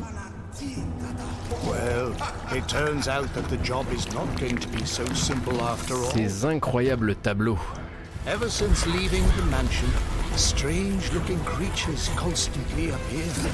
Here he is surrounded by a mob, striking and sticking the blade into enemies to pull and throw them around. During his travels, Billy needs to resort to his survival instincts and make use of whatever he has to survive. Often being exposed to the harsh side of Mother Nature. A desert environment is one such place. Finding safe places to camp and cooking up food is all Donc Little Devil Inside, hein, je le rappelle effectivement, qui startait en 2015, un jeu qui a pris du retard, on peut le dire. Enfin, je pense que ça va être assez difficile de, assez difficile de présenter ça différemment. Euh, alors, attendu, évidemment sur console PlayStation, mais pas seulement, hein, sur PC aussi, si je dis pas de bêtises. Euh, Little Devil Inside, donc attendu sur PC, Switch et PC. Euh, PC, Switch et PlayStation. Parce que PC, Switch et PC, du coup, ça ne veut rien dire. Merci beaucoup pour le soutien, Morbius, Léo PNG, Boss Basher, Takemaru, Edonis, Yoxotot, merci infiniment. Merci pour les follow Buddy, I will all be, all will be one, pardon, ainsi que je suis Satan. Bonjour Satan et bienvenue à toi. Euh, on a terminé pour aujourd'hui. On a terminé pour aujourd'hui. Euh, euh, tout ce que je peux vous dire désormais, c'est que on va raid quelqu'un à la fin de ce live, comme le veut la tradition, et vous rappeler peut-être les fondamentaux en termes de périodicité de cette matinale, en tout cas pour le début de l'année. Pour le début de l'année, puisque voilà, l'actu est ce qu'elle est et elle prend quand même, on va dire, son temps. On aura donc des matinales actu le lundi le mercredi et une grâce matinale le vendredi. Ça, ça ne va pas changer. Le mardi et le jeudi, pour l'instant, seront des moments où moi je vais jouer. Je vais jouer, peut-être me mettre plus dans des... Alors toujours de la découverte indépendante, mais aussi du jeu vidéo au long cours. Peut-être nous faire des petites sagas sur des jeux qui font 10-15 heures, se dire ok, cette semaine on va essayer de finir tel jeu. Euh, régulièrement, je vais... Euh, euh, changer peut-être mon fusil d'épaule. Il va y avoir, alors en tout cas pas FF14, ça c'est certain. Il va y avoir des matins où vous viendrez en pensant qu'on joue et en parce que l'actu on, a décidé autrement, ce sera une spéciale, euh, ce sera une spéciale actu. mais de base, j'aimerais commencer l'année sur cette périodicité à trois jours de matinale jeu vidéo actu et voir où ça nous mène, voir si c'est assez. J'ai compris, je crois avoir compris l'an dernier euh, que c'était pas la peine d'être au point le lendemain de chaque grosse annonce, puisque si vous vouliez vraiment être au point et si voilà et être là au moment pile de l'annonce, vous auriez déjà consulté les médias, euh, jeux vidéo, magazines habituels. Je pense que si vous avez décidé de venir ici, c'est que vous n'êtes pas non plus aux pièces. Donc on laissera parfois même l'actu refroidir un tout petit peu, prendre 5, 10, 15 heures de maturité dans la gueule. Parfois, voilà, ça me permettra de proposer les sujets de manière un peu plus fouillée, un peu, plus, euh, un peu moins dans la précipitation. Et puis bah, c'est peut-être bon pour moi aussi et pour mon rapport aux jeux vidéo. Je vais pas vous mentir, je suis arrivé à la fin de 2021 et j'avais joué à plein de jeux. Mais tous les jeux, tous les grands de l'année, j'avais juste fait genre, oh, ça, bon, tout, le monde a déjà, tout le monde a déjà dit que c'était bien, alors j'avais pas pris le temps d'y jouer. Et je veux pas arriver à la fin de 2022 avec le même constat et rattraper genre tous les GOTY euh, pendant mes vacances de Noël. Je trouve ça très très bizarre et ça donne une drôle de perception de l'année, je trouve. Donc, je change un peu mon fusil d'épaule par rapport à ça. Et sur ces bonnes paroles, eh bien, c'est l'heure de se dire au revoir. C'est présenté ici. C'est le planning. Merci beaucoup, j'espère que ça vous a plu, j'espère que euh, cette première matinale jeu vidéo de l'année 2022 vous a plu. Je vous donne rendez-vous demain, 9h, pour du jeu vidéo. On va jouer, euh, j'ai quelques idées. J'aimerais bien peut-être commencer euh, Tales of Iron. J'ai l'impression que ça pourrait être un, bon client de ce genre de petite saga en stream. Et puis, bah, si vous n'êtes pas intéressé par cette partie-là, on se donne rendez-vous du coup mercredi pour l'actualité du jeu vidéo. Je vous rappelle donc que cette vidéo s'en va sur YouTube avec une version chapitrée comme à l'accoutumée. On aura aussi la possibilité de la retrouver en version audio sur les plateformes de podcast, que ce soit Google Podcast, Apple Podcast, Podcast Addict, Spotify et même 10 heures. Euh, et que si vous voulez euh, me soutenir du mieux possible, déjà je tiens à vous remercier pour votre présence, pour les follow, pour les très nombreux subs ce matin. Et si vous avez envie un jour de faire la bascule vers Utip, qui est ce qui est le plus avantageux pour moi, il suffit de suivre le QR code qui est affiché à l'écran, car c'est ainsi qu'est le futur de 2014. Euh, je vous remercie très très très chaudement pour votre présence ce matin. Ça me fait très plaisir. J'espère que j'ai pas manqué d'énergie. J'ai l'impression que ça s'est plutôt pas trop mal passé. On va raid. Et moi, bah, je vous dis à très bientôt et surtout, je vous souhaite une très bonne journée et un très bon début euh, de semaine. A plus.